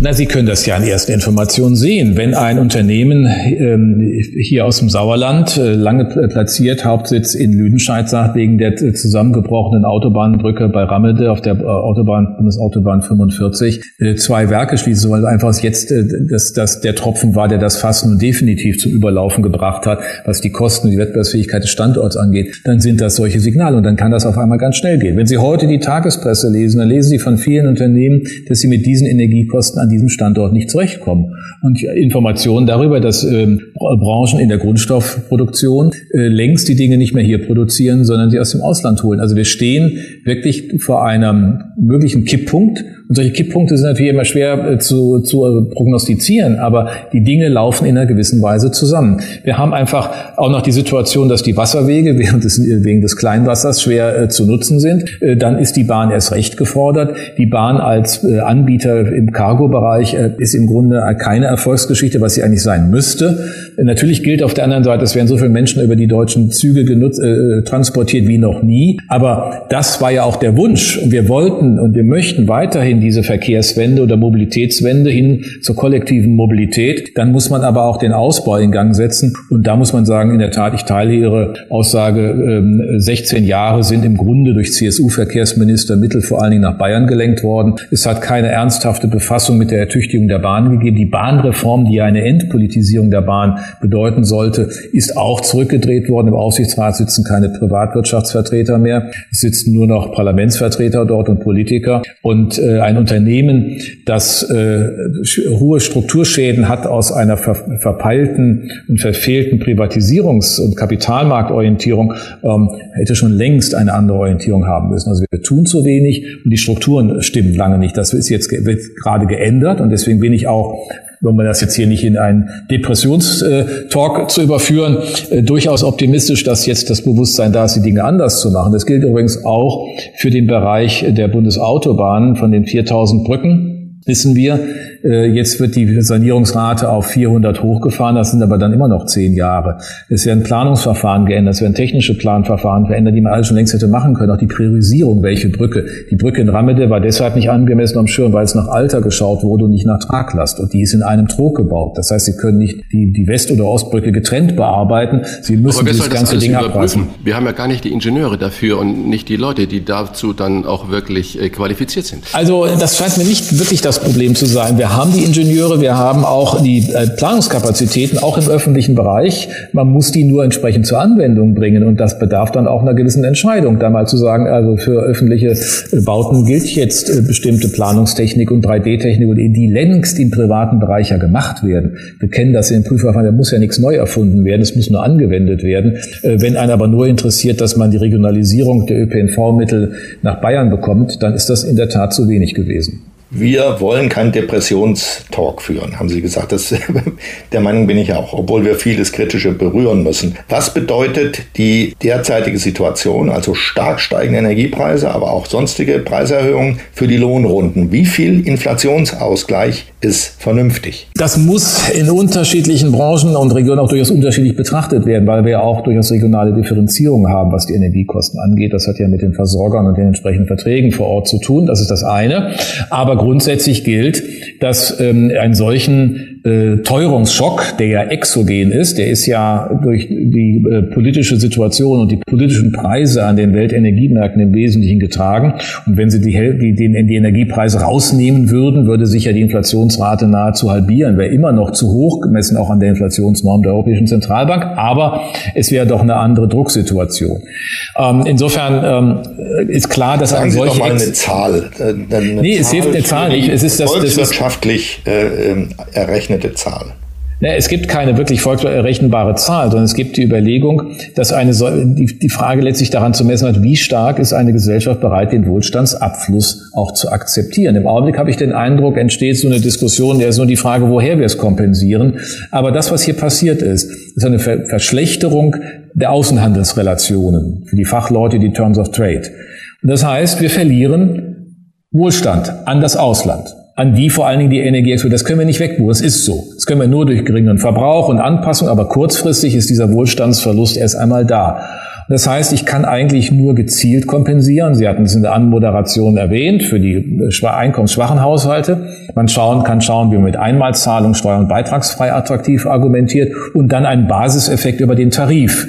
Also wenn wir bestimmte Tarifverträge uns jetzt anschauen, die äh, unterhalb der Inflationsrate sind, die mit Besserungsscheinen argumentieren, ist das ja ein Einstieg in die Debatte, die man wirklich tragen kann. Denn eines ist so, wir können es nicht sozusagen einfach äh, äh, scheinbar äh, wegbuchen, weil die Preisüberwälzungen, die die Unternehmen haben, ja auch begrenzt sind auf den internationalen Märkten. Deswegen ist die Sorge ja für, über eine Preis-Lohn-Spirale, also aus diesen Preisimpulsen heraus, dass sich das fortsetzt, durchaus berechtigt. Und deswegen ist ja der, die Idee des Bundeskanzlers über eine konzertierte Aktion, da mal eine gemeinsame Orientierung zu sehen, wo die gegenwärtigen Handlungsnotwendigkeiten sind und die Möglichkeiten auch richtig. Denn die Frage nach dem, was letztlich die Lohnpolitik macht, hängt ja davon ab, was der Staat voran tut. Sie haben einzelne Dinge auch erwähnt. Wir reden über richtigerweise über die kalte Progression. Das ist jetzt keine Steuerentlastung, sondern es ist nur Steuerfairness, in dem un äh, unlegitimierte, wenn ich mal sagen, zugespitzt oder auf jeden Fall willkürliche, unkontrollierbare Steuererhöhungen durch die Inflation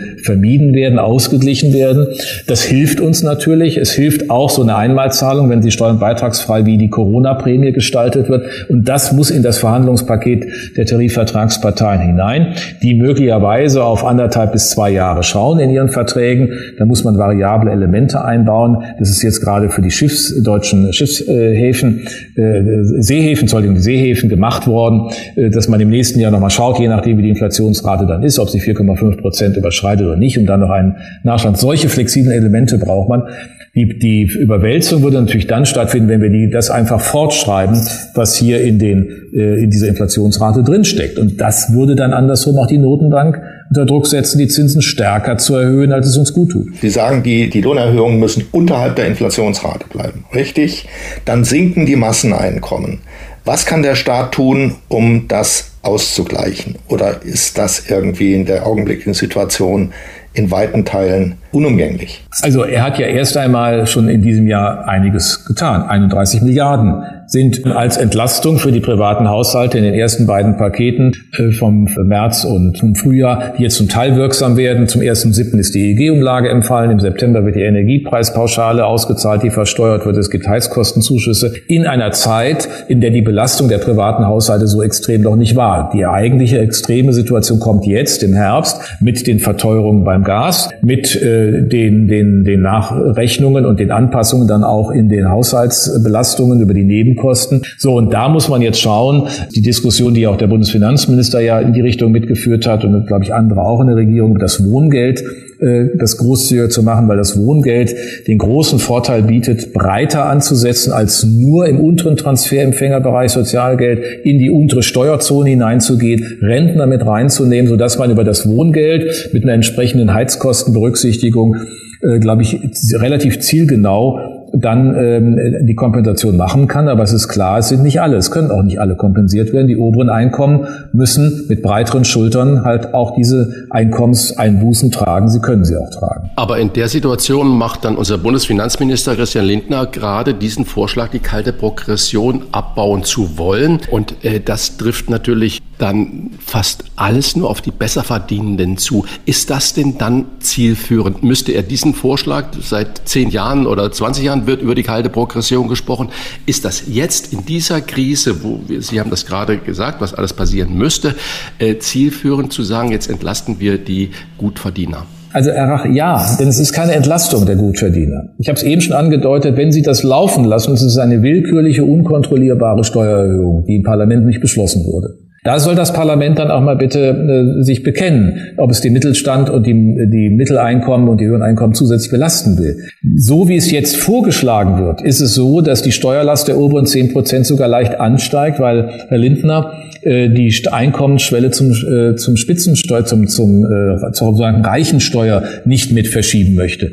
Aber es gibt aus dem Jahr 2012 einen Beschluss des Deutschen Bundestages, alles zwei Jahre einen Steuerprogressionsbericht vorzulegen. Daraufhin hat damals Finanzminister Schäuble, dann hat zweimal Finanzminister Scholz genau das gemacht, was Lindner jetzt auch macht, nämlich den Tarif nach rechts verschoben. Natürlich hat das jetzt eine andere Bewandtnis, weil der Inflationseffekt höher ist und die Rechtsverschiebung auch höher sein muss. Aber wenn wir es nicht täten, würden ja ungerechtfertigte Belastungen entstehen. Die nicht zu machen sind keine Steuerentlastungen, sondern sind eigentlich das Gebot der fairen, neutralen Besteuerung. Und äh, nach oben hin ist der absolute Betrag dann konstant. Der steigt ja nicht weiter an. Und insofern ist die, nimmt die relative Entlastung nach oben hin auf die Einkommen bezogen auch ab. Also da muss man jetzt sich auch nicht äh, besonders geheimnisvoll anstellen. Äh, der Spielraum dazu äh, muss in einer solchen Situation da sein. Man kann auch sagen, man zieht etwas in den 1. Oktober vor vielleicht parallel zu der Neugestaltung des Wohngeldes, wenn das bis dahin möglich ist. Das würde noch gehen. Ansonsten muss man fragen, geht das mit der Schuldenbremse, die ja nächstes Jahr eingehalten werden soll? Da bin ich ehrlich gesagt ein bisschen skeptisch, aber wir werden sehen, ob andere Flexibilitäten geschaffen werden. Aber dann mal ganz konkret, Herr Hüter, mit all denen Politikern, denen wir sprechen, die schwurbeln immer so darum, um mal eine konkrete Zahl zu sagen. Machen Sie es bitte mal konkret. Was ist denn ein mittleres Einkommen und wann, ab wann ist man besser Verdiener? Sind das 6.000 Euro im Monat oder sind das 10.000 Euro im Monat? Was wären da Grenzen? Naja, eigentlich ist es dann schon äh, der, der mittlere Einstiegsbereich. Wenn Sie einen Beschäftigten, also in der Besteuerung, wenn Sie einen Beschäftigten nehmen, die Durchschnittsvergütung in der Metall- und Elektroindustrie, ähm, ein Einstieg dort, dann sind Sie bei 45, 48, 50.000 Jahresgehalt, dann sind Sie ja bei diesen Größen, die Sie nannten. Das ist ja im Grunde das mittlere Einkommen, wenn man so will. Und da haben wir einen hohen Progressionsgrad. Wir fangen mit 60.000 zu 62.000 zu versteuerndem Einkommen mit dem Spitzensteuersatz an. Der ist ja seit Helmut Kohls seligen Zeiten nicht mehr verschoben worden. Real ist ja ständig sozusagen nach unten gewachsen. Das heißt, wir greifen real gesehen immer früher bei diesem äh, festgehaltenen Tarif mit dem Spitzensteuersatz auf Einkommen zu. Und dieses gesamte... Wo würden Sie den setzen? Wen? Den Spitzensteuersatz. Ab wie, wie viel Einkommen? 60.000, das sind jetzt die 42 Prozent. Sagen Sie, ab 100.000 wären 42 Prozent? Also ich würde zumindest mal schauen, ob man nicht, äh, wenn man das in eine längere Betrachtung von 20 Jahren setzt, ob man nicht den Realwert nimmt. Dann ist man eher bei 100.000 in der Tat. Die Frage ist ja, ob man die Kraft hat zu dieser Steuerreform im Augenblick. Das ist ja nicht die Debatte. Das wäre in der Tat eine entlastende Steuerreform, wenn man den Tarif wieder anders gestaltet. Die Ungerechtigkeitsbereich ist allerdings im Einstiegsbereich, weil der Grundfreibetrag immer weiter, das ist auch richtig, angepasst wird, aber der Tarif sich immer stärker ausbeut. Das heißt, wer dann in die Besteuerung hineinkommt, hat den höchsten, mit die höchsten Progressionsgrade zu tragen. Das heißt, von einem zusätzlichen Euro, den er verdient, ist die Durchschnittslast steigend. Und das ist natürlich, oder so hoch. Und das ist natürlich nicht sonderlich fair. Der frühere Tarif war, nannte man dann linear progressiv. Der ging dann wirklich linear wie am Linealen nach oben bis zum Spitzensteuersatz. Wir müssten eigentlich eine Grundsatzentscheidung treffen, ob wir so eine Strukturreform, eine Tarifreform wirklich des Einkommenssteuertarifs machen. Dazu gibt es keine Mehrheit und keine Beschlusslage in dieser Regierung, aber die kalte Progression ist davon unbenommen. Nochmal, sie ist keine Steuerentlastung. Wir haben ja in der Vergangenheit schon mehrfach ausführliche Diskussionen, politische Diskussionen über die kalte Progression erlebt. Es ist auch schon an der kalten Progression rumgeschraubt worden. Es ist ja nicht so, dass das jetzt das erste yeah. Mal wäre. Aber genau. nach meiner Wahrnehmung ist in diesem Jahr neu, dass ähm, Pläne mit der kalten Progression gefärbt werden, als ginge es hier drum um die Entlastung von Reichen und Superreichen. Das ist ja nicht der Fall. Ich frage mal umgekehrt, wenn der Fokus in der Ampel auf den unteren und mittleren Einkommen liegt, mhm. was macht das mit denjenigen, die Land höhere Steuern zahlen? Haben die Leistungsorientierten, die ja auch zur Mittelschicht gehören, überhaupt noch eine Lobby? Wagt noch jemand den Mund zu öffnen und zu sagen, stopp mal hier, auch da muss was getan werden? Das ist, ist natürlich das Thema. Es ist nicht die Frage jetzt an sich Entlastung, aber wenn wir die kalte Progression einfach ignorierten, dann hätten wir dort äh, Realeinkommensverluste zusätzlich, also über den Steuertarif induziert. Wir haben alle als Volkswirtschaft, äh, als Gesamt, als Gemeinschaft, als Gesellschaft in dieser Volkswirtschaft durch die Situation einen Wohlstandsverlust. Wenn wir jetzt aber auch zulassen, dass es noch einen Umverteilungs einen willkürlichen durch diese kalte Progression, dann werden genau die getroffen, von denen Sie ja, reden. Aber neu ist, Tat, dass, die, dass die kalte Progression politisch vergiftet vergiftet ist in der Diskussion. Ja, als wegen der Höhe, wegen der Höhe der Inflationsrate. In, in, wenn die Inflationsrate wie, wie vor äh, noch kurzem äh, bei ein Prozent oder anderthalb liegt oder sogar niedriger ist oder über Deflationsgefahren geredet, ist das ja alles kein, kein großes Thema. Aber das ist auch ein, eine eingeübte Debatte. Es wird so getan, als gäbe es keine äh, Kompensation für die unteren Haushalte. Ich habe auf die 31 Milliarden hingewiesen. Es gibt den Kinderbonus, es gibt all die Dinge, die jetzt schon gemacht wurden und wirken. Das muss man auch noch mal in Erinnerung rufen. Deswegen finde ich alle die, die jetzt nach dem heißen Herbst rufen und Montagsdemonstrationen, ähm, man kann jeder in diesem Land demonstrieren, wie er will, aber äh, doch als sehr unverantwortlich für die gesellschaftliche Lage und angesichts der exogenen Ursachen dieser Situation, in der wir ja stecken. Wir müssen ja versuchen, damit angemessen umzugehen. Und dabei dürfen wir gerade die nicht vergessen, die Leistungsträger sind. Sie haben über die Mittelschicht gesprochen, aber man muss immer daran erinnern, der Mittelstand, die meisten Familienunternehmen, also 90 Prozent der deutschen Unternehmen unterliegen der Einkommensteuer. Die Körperschaftssteuer ist ja eher äh, für, ein, für die international tätigen Unternehmen, da machen wir ja auch nichts, aber dort, wo wir viele kleine, mittlere Unternehmen auch drin haben, äh, das ist nun mal in der Einkommensteuer, äh, greift dann diese Fairness der Bereinigung der kalten Progression auch. Das wird immer gerne vergessen, wird immer so getan, als ging es um ein paar Reiche. Wie gesagt, die Reichensteuer ändert sich nicht, die beginnt beim gleichen Eingangseinkommen. Äh, das hat Lindner, wie ich finde, ganz klug gemacht. Der Chef eines der größten deutschen Unternehmen weltweit, nämlich der Telekom, Tim Höttges heißt der Chef, hat vor einem Bröckeln von Made in Germany, das ist ein Zitat, gewarnt mhm. und uns allen, der Wirtschaft vermutlich und der Bevölkerung, eine gewisse Arroganz attestiert. Wenn das stimmt, könnte man schlussfolgern, wir haben äh, den Ernst der Lage noch nicht erkannt. Stimmen Sie dem zu? denke mal, dass in der Tat das, was ja mit dem Begriff der Zeitenwende von Olaf Scholz eingeführt wurde, für viele eher so ein ähm, sie nicht betreffendes Thema ist. Ja, man bekommt auch viele Reaktionen, wenn man sich beispielsweise zu den Sanktionen in Russland äußert, dass das auch eine Solidarität ist, die wir der Ukraine schulden, die wir in europäischer Gemeinschaft machen, transatlantischer Gemeinschaft. Dann kriegt man auf einmal, was interessiert uns die Ukraine, äh, und ist ganz erstaunt, dass selbst Unternehmer manchmal dann in einem Ton einen anschreiben und sagen, wir müssen hier auf uns achten. Das scheint mir genau der Beleg dafür zu sein, dass viele noch nicht so ganz gesehen haben, was hier eigentlich Zeitenwende bedeutet. Und das betrifft aber auch große Unternehmen. Das betrifft auch die Telekom, die ihre Leistungen mal überprüfen muss, ob das Vectoring, was jetzt Glasfaser nur als Brückentechnologie sein sollte, uns jetzt eher behindert. Also wo ja auch äh, nicht so geliefert wird. Das ist ein bisschen ähm, dann wahrscheinlich auch gemeint, den Finger auf andere zu zeigen. Aber wie hat Gustav Heinemann gesagt, in, dem, in der Hand zeigen drei Finger auf einen zurück. Ja, in diesem Fall zeigen fünf Finger auf Herrn Höttges. Wer mit der Telekom zu tun hat, weiß, wovon ich rede. Lieber Herr Professor Hüter, neben der Inflationsangst bedrückt die Menschen natürlich die Energiekrise, die durch gewaltige Kosten auf sie zurollt. Und für Wirtschaftsminister Robert Habeck ist die Gasumlage, ich zitiere ihn jetzt, die gerechtest mögliche Form, die zusätzlichen Kosten auf die Bevölkerung zu verteilen. Zitat Ende. Sehen Sie das auch so? Oder ist das eine ungerechte Umverteilung von Gasverbrauchern zu Gasimporteuren, noch allgemeiner gesagt auch zu großen Energiekonzernen, die es gar nicht notwendig haben? Ja, also ich sage mal so, wenn man, wenn man auf die Bevölkerung verteilen will, so war der Satz ja von Habeck, dann kann man in der Tat sagen, ist das in, mit, mit dieser Logik nach Paragraph 26 Energiesicherheitsgesetz, Sicherungsgesetz gegenüber Paragraph 24, wo es individuelle Preisanpassung der Einzelanbieter gegeben hätte, sicherlich eine Gleichverteilung, vor allen Dingen verteilt auch über einen längeren Zeitraum hinweg, bis in April 2024 und das macht die Minderung dann für alle etwa, oder die, die, das mindert dann den Effekt, wobei immer noch natürlich dramatisch bleibt. Die Alternative wäre eine andere gewesen, dass man sich die ähm, betroffenen betroffenen Gashändler anschaut, Juniper, Wingas, was die wirklich betroffen wären und die wegen ihrer Systemrelevanz beliefern viele Stadtwerke, auch viele große Unternehmen, ähm, wenn sie in die Existenzgefahr geraten wären, im Grunde man auch anders hätte beantworten können, so wie in der Pandemie, den man über die Wirtschaftsstabilisierungsfonds, ähm, die entweder teilverstaatlicht ähm, oder jedenfalls ihn über eine Kapitalspritze aus diesem Fonds eine äh, Sicherung über diese Phase hinweg liefert liefert, dann wäre es beim Steuerzahler insgesamt angekommen, der ja für diese Stabilisierung, letztlich von dieser Stabilisierung auch, den, auch einen Vorteil hat. Und wir hätten nicht diese, äh, die Belastung, die wir jetzt wieder zurückholen müssen, denn die Preise an sich bleiben ja trotzdem hoch. Aber die, das, was jetzt ja durch die Gasumlage, durch zusätzliche Gasspeicherumlage und die Regelenergieumlage äh, da für die Bürger kommt, sind für einen Vier-Personen-Haushalt, äh, Haus 120, 130 Quadratmeter, etwa 650 Euro im Jahr. Das ist schon ein beachtlicher Betrag. Alleine dafür, damit sind ja die ganzen anderen Kosteneffekte steigender Gaspreise, die sich an sich in den Märkten ergeben, noch gar nicht drin, sondern schlicht ergreifend diese Gasumlage. Ähm, da hat man sich jetzt so entschieden. Ähm, man hätte vielleicht, man, vielleicht hatte man auch nicht ähm, den Mut, äh, in diese Nutzung des Wirtschaftsstabilisierungsfonds hineinzugehen. Mhm. Der gesamte Hammer, der wird ja noch kommen, wie Sie richtig gesagt haben.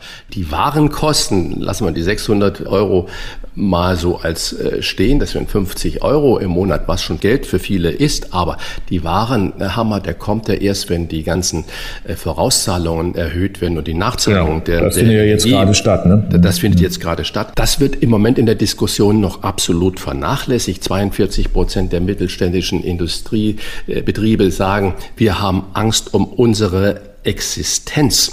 Und wenn man das jetzt äh, auch mal ernst nimmt, was diese kleineren Firmen, familiengeführten Firmen, was die da sagen, gibt es denn in der Situation überhaupt eine Berechtigung, nicht über das Weiterlaufen der drei Kernkraftwerke, es sind nur drei Kernkraftwerke, zu diskutieren, weil das wird von vielen so absolut abgetan. Wie kann man denn Alternativen zum Gas schaffen, die Menschen, die jetzt ihre Rechnungen bezahlen müssen, nicht nur die Umlage bezahlen müssen, wie, wie kann man mit denen weiter diskutieren? Wie kann man mit denen weiter im Gespräch bleiben und sie motivieren, doch nicht den Kopf in Sand zu strecken? Was, was soll der Staat tun? Ist eine direkte Transferleistung das Bessere als immer nur ein Flickenteppich über Steuer? Ja, das Problem ist nur eine Organisation dieser direkten Transferleistung. Das Thema hatten wir bereits in der Pandemie, weil wir festgestellt haben, wenn wir wirklich alle Bürger erreichen wollen, ähm, wissen wir zwar, dass es Steueridentifikationsnummern für jeden Bürger gibt seit geraumer Zeit,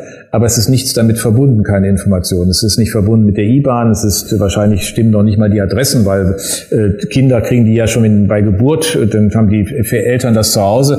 Das wird ja dann nie adjustiert. Das heißt, wir haben eigentlich nicht das Informationssystem und deswegen war mein Punkt auch vorhin auf das Wohngeld zu verweisen, äh, auch in diesem Sinne zu verstehen, das Wohngeld greift weit ähm, in die Bevölkerung hinein ähm, und ist auch so gestrickt, dass es die, an diesem richtigen Thema ansetzt und der gegebenen Situation dann kein Flickenteppich wäre, sondern in der Tat hilft. Ähm, am Ende, denke ich mal, ist den Bürgerinnen und Bürgern ziemlich egal, aus welchem Topf das Geld kommt. Es muss nur ankommen und es muss organisiert werden, damit es dann ähm, auch wirklich äh, die, die, die gegebenen Versprechen auch sich äh, materialisieren. Ähm, aber weil Sie eben auch die 42 Prozent der Unternehmen erwähnten, das ist ja nun auch nochmal ein anderer Beleg für meine Eingangsthese, weil Sie fragten, ist das nur eine allfällige Befürchtung oder, oder Einschätzung, sondern es ist wirklich äh, ja greifbar in dem, was Unternehmen erkennbar machen und was sie auch sagen. Wenn der Eindruck nicht trügt, dann ist Robert Habeck überhaupt nicht dabei, mit Energie und äh, Entschlossenheit den Weiterbetrieb der Kernkraftwerke mhm. zu prüfen, wie er sagt, sondern er sitzt es aus offensichtlich und die Grünen sind entschlossen, dieses Thema durch Nichtstun zu erledigen. Wie kann man, wie können die übrigen Parteien und die Öffentlichkeit dafür sorgen, dass Habeck das Thema ernst nimmt endlich? Ist ein Machtwort des Kanzlers notwendig? anders geht. Ich meine, die ähm, Richtlinienkompetenz äh, eröffnet dem Bundeskanzler äh, verfassungsgemäß diese Möglichkeit. Und es sind natürlich zwei Ministerien gefordert, auch das Umweltministerium. Ich habe mich auch immer gewundert, warum man hier ähm, viel mehr Widerstände hat als bei der Wiederinbetriebnahme von Braunkohlekraftwerken. Denn diese drei Atomkraftwerke laufen ja. Sie sind, haben eine Betriebsgenehmigung bis Jahresende. Dass die ab 1. Januar 2023 auf einmal völlig andere Risikoqualität haben, mag mir als außenstehendem Volkswirt zu dem Thema nicht einleuchten. Es kommt hinzu, die Atomkraftwerke sind abgeschrieben. Wir haben die geringsten Energiekosten durch diese drei Kraftwerke. Also wenn wir überhaupt den Strompreis ein bisschen dämpfen wollen, müssen wir uns darüber machen und nicht über die, die eigentlich teureren äh, Kohlekraftwerke. Und äh, es geht ja auch nicht darum, denen nun jetzt äh, den, den Grünen abzuverlangen, äh, wir in die Atomenergie wieder einsteigen, aber dass wir in einer Situation der Zeitenwende, des massiven Strukturbruchs an allen Stellen unseres Systems äh, alle Optionen mobilisieren müssen, das ist doch nun das Mindeste, was man intellektuell, äh, glaube ich, von jedem verlangen kann, äh, zu akzeptieren. Und dann müssen auch die Grünen akzeptieren, sonst sind sie nicht angemessen positioniert, sonst sind sie eigentlich der, der, auch nicht auf der Höhe der Zeit. Dann gilt das auch für die Atomkraftwerke. Nochmal, es ist ja wie eine Versicherungslösung. Ne? Ich zahle dafür, dass ich die weiter nutze. Kann ja sein, dass ich sie nicht brauche, aber darüber zumindest auch eine Strompreisdämpfung mit in Gang zu, äh, zu halten oder nicht noch das Gegenteil auszulösen, äh, das sollte man schon äh, schaffen können. Wir haben gerade auch über die Gasumlage gesprochen und Versicherung, dass man dann sowas als Backup zum Beispiel bei den Atomkraftwerken noch hat. Und wir müssen ja bei allem die Menschen mitnehmen, egal was die Regierung jetzt tut in dieser wirklich extremen Lage, die Menschen mitnehmen. Warum kommt man nicht auf die Idee bei der Gasumlage zu sagen, das ist ein Kredit, Den jeder Einzelne diesen Versorgern gibt, der dann mit Zinsen an jeden Einzelnen wieder zurückgezahlt wird, sobald diese Firmen stabilisiert sind und wieder Gewinne schreiben. Warum ist das so abwegig? Naja, es ist äh, unheimlich bürokratisch und aufwendig, weil das sind ja in der Regel im Einzelfall nicht dann so große Beträge, dann werden die verzinst, dann müssen die zurückgegeben ähm, und es äh, hilft ja auch in der gegenwärtigen Liquiditätsbelastung nicht. Also wenn Sie erst einmal den äh, Betrag zu zahlen haben, ist Ihre Liquidität geringer. Und dann hilft ihnen auch nicht, wenn ihnen gesagt wird, du kriegst es aber irgendwann zurück. Denn wir haben viele Haushalte, Vier-Personen-Haushalte und wo vielleicht sogar beide arbeiten und trotzdem die Liquiditätsausstattung im Monat so ist, dass man damit nicht weit kommt. Ähm, dann wäre das nicht nur byrokratisch, sondern es wäre auch nicht den entlastenden Effekt, sondern die müssen sich auf den Hoffnungswert einlassen, dass sie es dann irgendwann, und keiner weiß genau wann, das wäre ja möglicherweise erst ähm, ab April 2024 oder erst Mai 2024 und bis dahin haben die eine Liquiditätseinschränkung Einschränkung, mit der sie nicht zurechtkommen. Also insofern äh, äh, äh, kann Aber die haben sehen, ja jetzt auch. Nein, wenn ich jetzt gleich, wenn, wenn es jetzt eine, eine Kompensation gibt, äh, über den, den ähm, Bundeshaushalt, über das Wohngeld beispielsweise. Ähm, die, es ist ja so, wenn jetzt die äh, Mehrwertsteuersatz von ähm, 19 auf 7 abgesenkt wird, 12 Prozentpunkte, dann je höher der Preiseffekt wird, wird diese reine Gasumlagendynamik ja sogar zum Teil überkompensiert. Also insofern versucht man das dort auch wieder äh, zurückzuholen, durchaus äh, je nach, nach der individuellen Situation. Aber sie müssen jetzt Liquiditätsausfälle kompensieren und nicht in der Zukunft. Wir laufen auf den teuersten Winter aller Zeiten zu. Wird das auch ein Winter sozialer Aufstände? Wenn politische Parteien wie die Linke und die AfD damit so umgehen, wie sie es ankündigen, ja, statt gegen Putin zu demonstrieren, ähm, wird A gefragt, müssen wir die Sanktionen gegen Russland aufrechterhalten und es wird hier die Straße mobilisiert in Erinnerung an die Montagsdemonstrationen gegen die SED. Wenn deren Nachfolgepartei jetzt Montagsdemonstrationen nutzt, um äh, in ein, äh, ihre, ihre sinkende politische Durchsetzungskraft zu, äh, etwas noch zu stärken, dann ist das eine sehr bittere Wahrheit, ähm, die man leider aussprechen muss. Herzlichen Dank für diese Einordnung an Professor Michael Hüter, den Direktor des Instituts der deutschen Wirtschaft in Köln. Wir danken Ihnen und äh, würden uns freuen, Sie bei Gelegenheit wieder in unserer Sendung zu haben. Danke für Schöne die klaren Worte. Danke Ihnen. Rauf und runter. Wolfgang Bosbach und Christian Rach sind die Wochentester. Tester. Wir geben Ihnen an dieser Stelle unsere ganz persönliche Bewertung ab über das, was wir in dieser Woche gut oder schlecht fanden. Daumen hoch oder Daumen runter. Klare Urteile sind gefragt. Lieber Uli, was gab es in dieser zurückliegenden Woche für dich, wo du gesagt hast, Menschenskinder, das war eine richtig tolle Aktion, da geht mein Daumen hoch oder gab es auch was, wo du sagst, Mensch, Daumen runter? Also ehrlich gesagt geht mir bei nichts der Daumen hoch in dieser Woche. Ähm, ich habe nur Dinge beobachtet, das liegt, hängt natürlich mit meinem besonders kritischen Blick nach dem Ende des Urlaubs zusammen.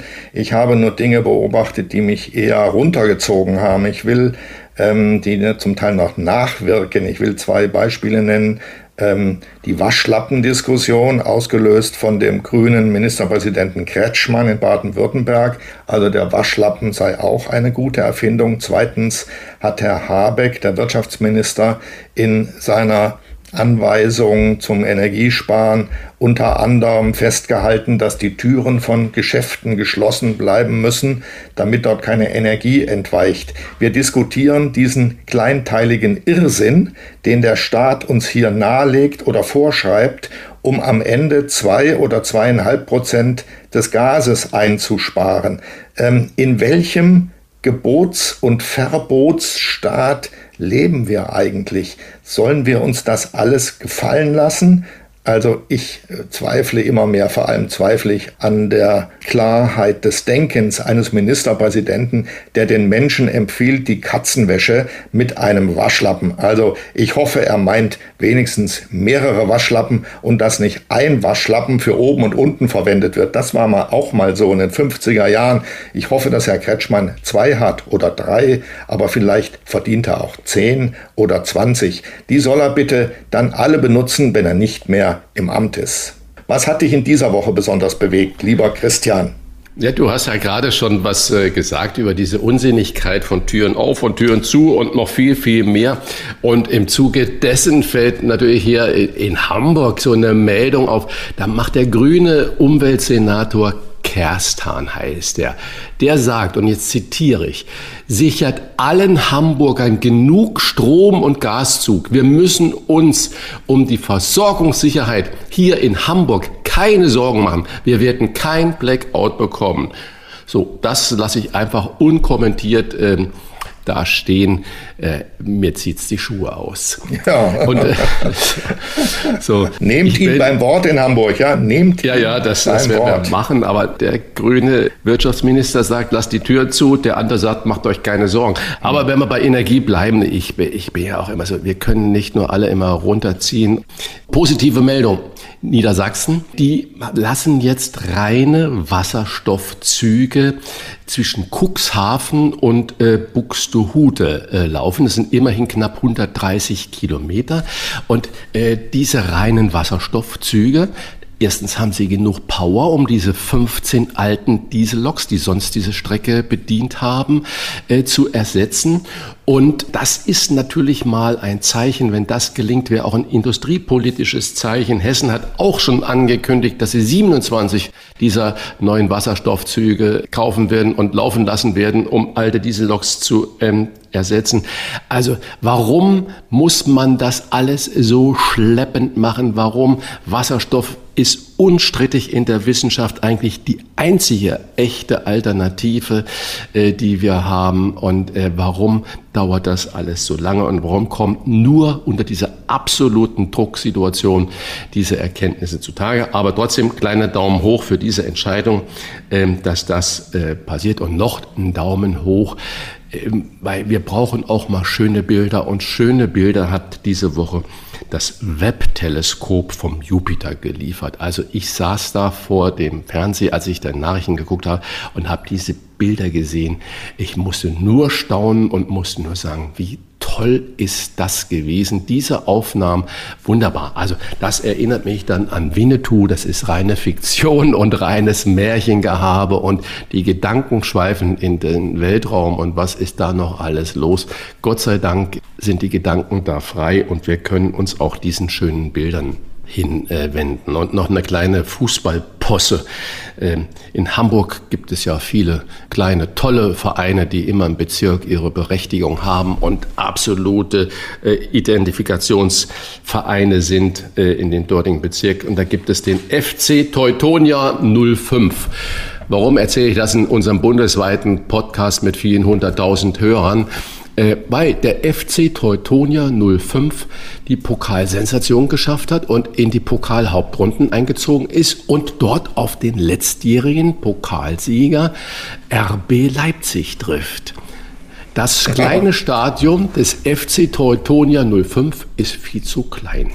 Dann haben diese Freunde, die auch eher links äh, ausgerichtet sind und so weiter, haben den großen Bruder, den tollen Verein FC St. Pauli gefragt, ob sie dieses Pokalspiel nicht im Millantor-Stadion, dem deutschlandweit bekannten Millantor-Stadion an der Reeperbahn, äh, austragen dürfen. St. Pauli sagt, nee, das machen wir nicht. Wir wollen nicht eine Bühne und unseren heiligen Rasen für dieses kapitalistische System RB Leipzig hergeben. Ihr müsst euch bitte in anderen Rasen suchen. Bei uns spielt Leipzig nicht.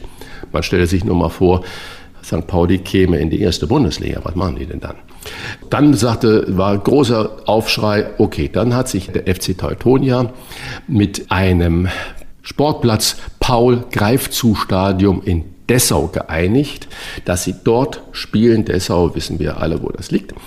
Und dort dann ihr Pokalspiel, wo die gesamte Stadt, der gesamte kleine Verein mitfiebert gegen RB Leipzig mitmachen darf. Das sollte jetzt stattfinden. Dann hat man den Platz inspiziert und dann haben irgendwelche Idioten Gift auf dem Platz verteilt, giftige Substanzen, sodass der Rasen unbespielbar war. So. Und jetzt ist ein Novum. Was für eine Geschichte. es ist hm. unglaublich.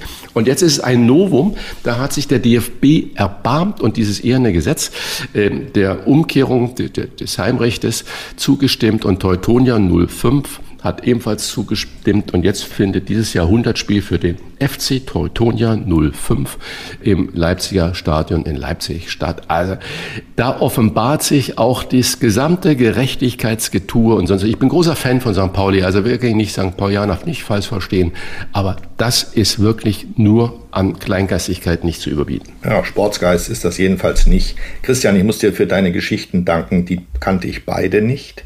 Und insbesondere dankbar bin ich dir für den Wasserstoffzug. Das finde ich eine ganz aufregende Geschichte. Ganz genau. Ähm, eine wichtige Information. Das müsste, sowas müsste eigentlich auf der Titelseite von Zeitungen stehen. Ja, denn das sind Entwicklungen, die die Welt verändern. Ja, und, und vor allem, dass diese Züge in der Lage sind, diese ja. Tonnen, diese hunderte von super. Tonnen an Last ja, zu ziehen. Ja, super, das super, ist doch das Signal. Das ist doch das Signal. Ich, ich bin Auch ja heute LKW-Entwicklung und so weiter. Ne? Ja, ja. Ich bin ja heute grumpy old man. Ich will deshalb noch etwas, was mir wirklich auf den, auf den Zeiger geht, erwähnen, weil das vermutlich in den nächsten Monaten uns alle beschäftigen wird. Die Demonstranten der letzten Generation, das sind die, die sich an Autobahnabfahrten an die Straße kleben und dort dann lange Autostaus ähm, verursachen, äh, angeblich als Protest gegen den, den gegen den Klimawandel. Ähm, diese letzte Generation hat jetzt begonnen, sich in Museen an Bilder zu kleben.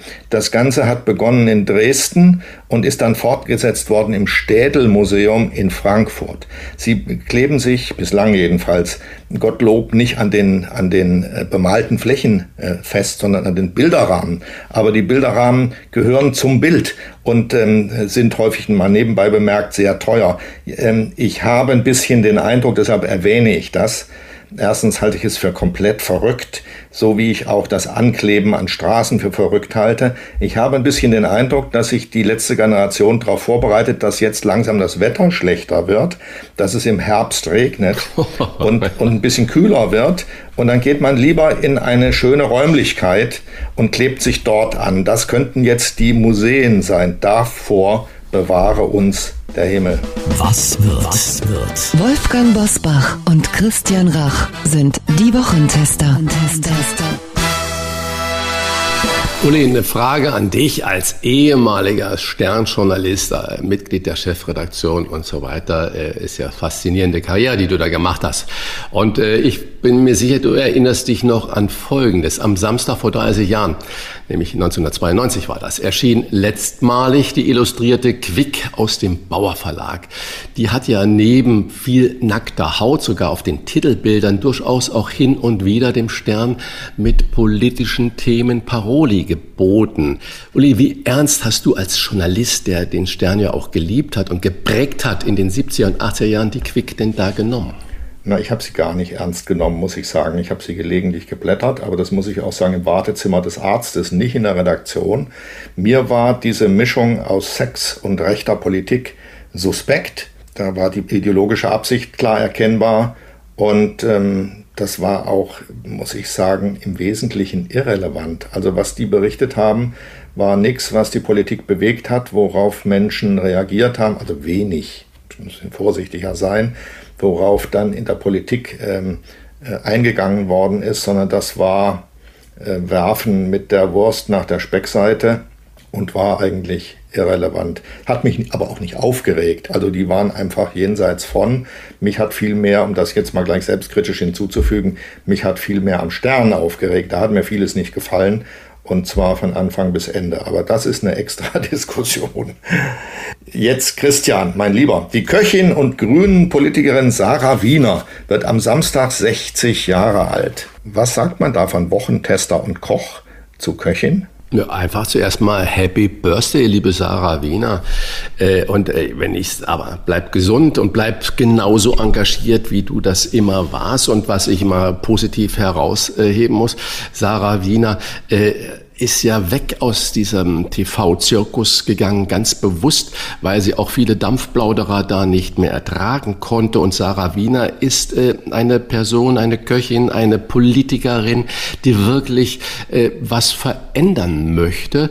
Und äh, da ziehe ich also ganz stark meinen Hut und sage, äh, großartig, liebe Sarah Wiener, äh, bleibe uns da noch lang mit deinem politischen Engagement erhalten und versuche Dinge äh, zu beeinflussen beeinflussen oder wachzurütteln und aber feier auch am Samstag einen unbeschwerten Geburtstag, so wie man in diesen aufwühlenden Zeiten unbeschwerte Geburtstage Ich mache jetzt kann. mal einen ungewöhnlichen Vorschlag. Wie wäre es denn, Christian, wenn wir beide miteinander ein Happy Birthday singen? Jetzt ganz schnell. Machen wir das? Machen wir, ja, ne? das machen wir. Happy, Happy Birthday, birthday to you. you. Happy Birthday to you. Happy, Birthday, Birthday, liebe Sarah. Happy, Happy Birthday to, to you. Oh, so das haben wir aber großartig. Künstlerisch wertvoll. Ja, sehr gut. Ja.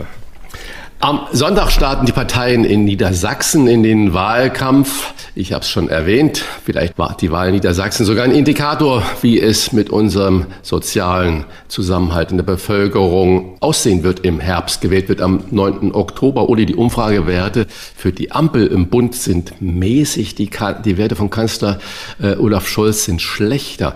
Wird die Landtagswahl in Niedersachsen zu einer kleinen Bundestagswahl? Wird das eine Abstimmung über die Politik Politik der Transferleistung? Ich glaube nicht, weil die Wähler in Deutschland über die Jahrzehnte hinweg so klug sind, längst so klug sind zu unterscheiden zwischen einer Bundestagswahl, wo ganz andere Themen und äh, Personen zur Wahl stehen als bei einer Landtags- oder Kommunalwahl, also zu unterscheiden zwischen einer Bundestagswahl und einer Landtagswahl oder der Wahl in ihrer Gemeinde, in der sie leben. Da gibt es ganz unterschiedliche Ergebnisse. In Niedersachsen regiert jetzt eine sogenannte Große Koalition, also SPD mit CDU. Stefan Weil ist Ministerpräsident. Der steht nicht schlecht da. Die Umfragen äh, setzen die SPD mit einem deutlichen Abstand vor die CDU. Also die SPD hat ungefähr 30, die CDU glaube ich um die 26 und die Grünen sind ziemlich stark mit 22. Es, ich ziehe daraus eigentlich für mich den Schluss, die Zeit der Großen Koalition in Hannover geht zu Ende. Ähm, das war damals, als sie gegründet worden ist, mehr oder weniger eine Notlösung. Das ist jetzt nicht mehr notwendig. Ist auch gut so, wenn solche Bündnisse zu Ende gehen. Und dann sieht es mir eher so aus, als würde es dort Rot-Grün geben. Statt GroKo eine dritte Partei, die FDP, die gerade noch so den Kopf über Wasser hält, äh, ist nicht notwendig. Also ich, ich gehe davon aus, dass wir in äh, Niedersachsen eine neue Koalition bekommen mit dem alten Ministerpräsidenten Stefan Weil. Am Montag feiert der Streamingdienst Netflix seinen 25. Geburtstag. Das Unternehmen wurde 1997 in Kalifornien gegründet. Christian, Gefühlt ist Netflix jünger. 25 Jahre haben mich überrascht. Bist du einer, der bei Netflix Serien und Filme guckt oder findet man dich bei den öffentlich-rechtlichen? Als ich das gelesen habe, 25 Jahre, hat mich total überrascht, das muss ich wirklich zugestehen. Und ich weiß, dass am Anfang Netflix jahrelang rote Zahlen geschrieben hat, also wirklich defizitär war.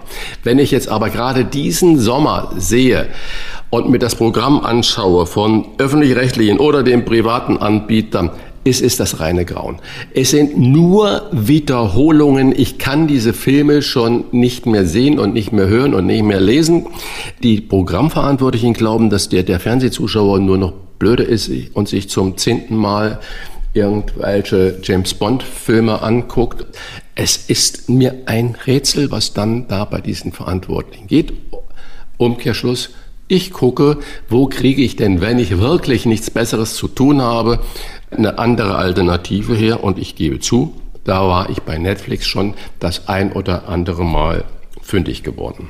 Ich stimme dir sehr zu, lieber Christian. Ich will das noch stärker ausdrücken. Ich bin so gut wie gar nicht mehr im normalen deutschen Fernsehen, weder öffentlich-rechtlich noch bei den Privatsendern weil ich das für verschwendete Zeit halte. Wenn ich gelegentlich mal nach den Nachrichten durchzappe, falle ich von einer Ohnmacht in die andere. Das ist das reine Grauen, was sich dort abspielt, insbesondere sogenannte Unterhaltungssendungen. Während diese Streaming-Dienste, und da ist Netflix eben immer noch vorne, muss man langsam sagen, große Filmkunst präsentiert, ganz großartig gemachte Serien.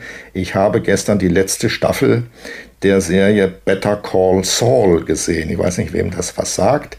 Schreibt es euch auf, liebe Hörer. Better Call Saul. Es ist einfach das sind sechs Staffeln gewesen, die kann man sich von A bis Z in einem langen Wochenende angucken und es ist einfach groß, groß, großartig und ist auch großartig zu Ende gegangen. Vergisst man nicht. Also Netflix möge lang leben. Uli, jetzt nochmal ein politisches Thema, nachdem wir so herrlich äh, da über Dinge herziehen konnten. Am Mittwoch ist letzter Tag für den Tankrabatt und auch für das 9-Euro-Ticket. Deine Bilanz und deine Prognose, was hat beides gebracht und was kommt danach? War das 9-Euro-Ticket nicht eine dieser ersehnten Entlastungen für die Bedürftigen oder den Mittelschicht und die, die Leute, die sich äh, kein Auto mehr leisten wollen und können? Schön wäre es ja. Äh, wenn es eine Bahn gäbe, die mit einem solchen Geschenk des Staates etwas anfangen kann, wäre das ja gut, aber sie kann es ja nicht. Also nach meiner Wahrnehmung hat beides im Kern nichts gebracht. Also sind aktionistische Aktionen gewesen. Ähm, das Kartellamt hätte besser mal nach der Ursache der Benzinpreise gucken müssen, anstatt der, der, der, der Staat noch Geld reinkippt in die Tankstellen. Ähm, da haben die großen Mineralölkonzerne abkassiert und die machen auch, wir haben schon drüber gesprochen, sie machen riesige Gewinne die werden natürlich wieder zulangen, wenn, ähm, wenn jetzt äh, die Benzinpreis, wenn der Tankrabatt zu Ende geht, dann wird, äh, wird, werden die Preise wieder über zwei Euro steigen, deutlich über zwei Euro und sie werden es damit begründen, es geht nicht anders. Da kann ich nur seufzen. Ähm, allerdings, solange Menschen sich über den Benzinpreis aufregen und an der Zapfsäule stehen und volltanken, Da muss ich sagen, solange das so ist, ist der Schmerz noch nicht groß genug, dann, dass irgendwas passiert. Und was die Bahn angeht, es wäre, ich fahre auf längeren Strecken nur noch Bahn. Es wäre schön, wenn die Bahn in einem Zustand wäre, dass die Menschen sich dort gerne reinbegeben und auch einigermaßen komfortabel fahren können. Das ist aber häufig nicht so. Ich bin kürzlich mit einem Zug äh, von Berlin nach Sylt gefahren, will das nur mal als Beispiel nennen. Das war ein alter IC, alt und stinkig. Jahrzehnte alt, der ist schon mal mit einer Dreiviertelstunde Verspätung losgefahren. Dann muss der in Itzehoe wird dann noch die Diesel, die Elektrolok gegen eine Diesellok getauscht, weil es auf dem letzten Stück keine Elektrifizierung gibt. Dann gibt es auch nur noch einen Schienenstrang. Da muss der Zug stehen bleiben und warten, bis der entgegenkommende Zug durchgefahren ist. Das sind alles Zustände wie im alten Rom. Also die Bahn, um jetzt mal ein ernsthafteres Argument zu bringen, vor einigen Wochen ähm, vor der Urlaubssaison standen in Deutschland auf Nebenstrecken gleichzeitig 500 beladene Güterzüge. 500, die wegen des maroden Streckensystems nicht fahren konnten. Da gab es irgendwo Industriebetriebe, die darauf gewartet haben, dass sie beliefert werden. Oder Händler, Großhändler, die darauf gewartet haben. 500 Züge. Ich weiß nicht, ob es das in der Ukraine gibt. Bei uns gibt's das. Also wir sehen immer wieder, es gibt in Deutschland einen wahnsinnigen Nachholbedarf an einer Politik, die entschlossen ist, etwas zu regeln, statt den Menschen zu sagen, wie sie sich zu verhalten haben, und an einer Politik, die in ihrem ureigenen Feld, beispielsweise bei der, bei der Infrastruktur und beim Transport, entschlossen ist, Missstände zu beseitigen, kann ich bisher nicht erkennen. Hm. Und ich bedauere dich ein bisschen, dass du dann völlig verschwitzt und verspätet zur Hochzeit von Christian Lindner nach Südafrika Da war ich nicht. Ich war wegen einer Lesung dort, um es klar zu sagen.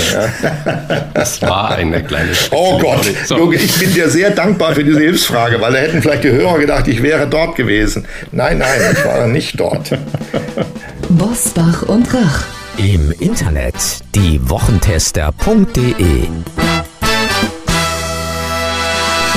Das waren die Wochentester mit Unterstützung vom Kölner Stadtanzeiger und dem Redaktionsnetzwerk Deutschland. Wenn Sie Kritik, Lob oder einfach nur eine Anregung für unseren Podcast haben, schreiben Sie uns auf unserer Internet- und auf unserer Facebook-Seite. Fragen gerne per Mail an kontakt@diewochentester.de und die Wochentester schreiben wir in einem Wort zusammen. Also nochmal kontakt@diewochentester.de www.ftf.de. Wenn Sie uns auf einer der Podcast-Plattformen abonnieren und liken, freuen wir uns ganz besonders. Und hören können Sie uns ab sofort auch über die neue RND-App und Smart Speaker wie Alexa. Probieren Sie es doch einfach mal aus. Danke für Ihre Zeit und fürs Zuhören. Wir wünschen Ihnen eine gute Woche und melden uns wieder am kommenden Freitag um 7 Uhr. Bis dahin eine gute Zeit. Was war? Was wird? Was wird? Wolfgang Bosbach und Christian Rach sind die Wochentester. Ein maßgenau Podcast. Powered bei Redaktionsnetzwerk Deutschland und Kölner Stadtanzeiger.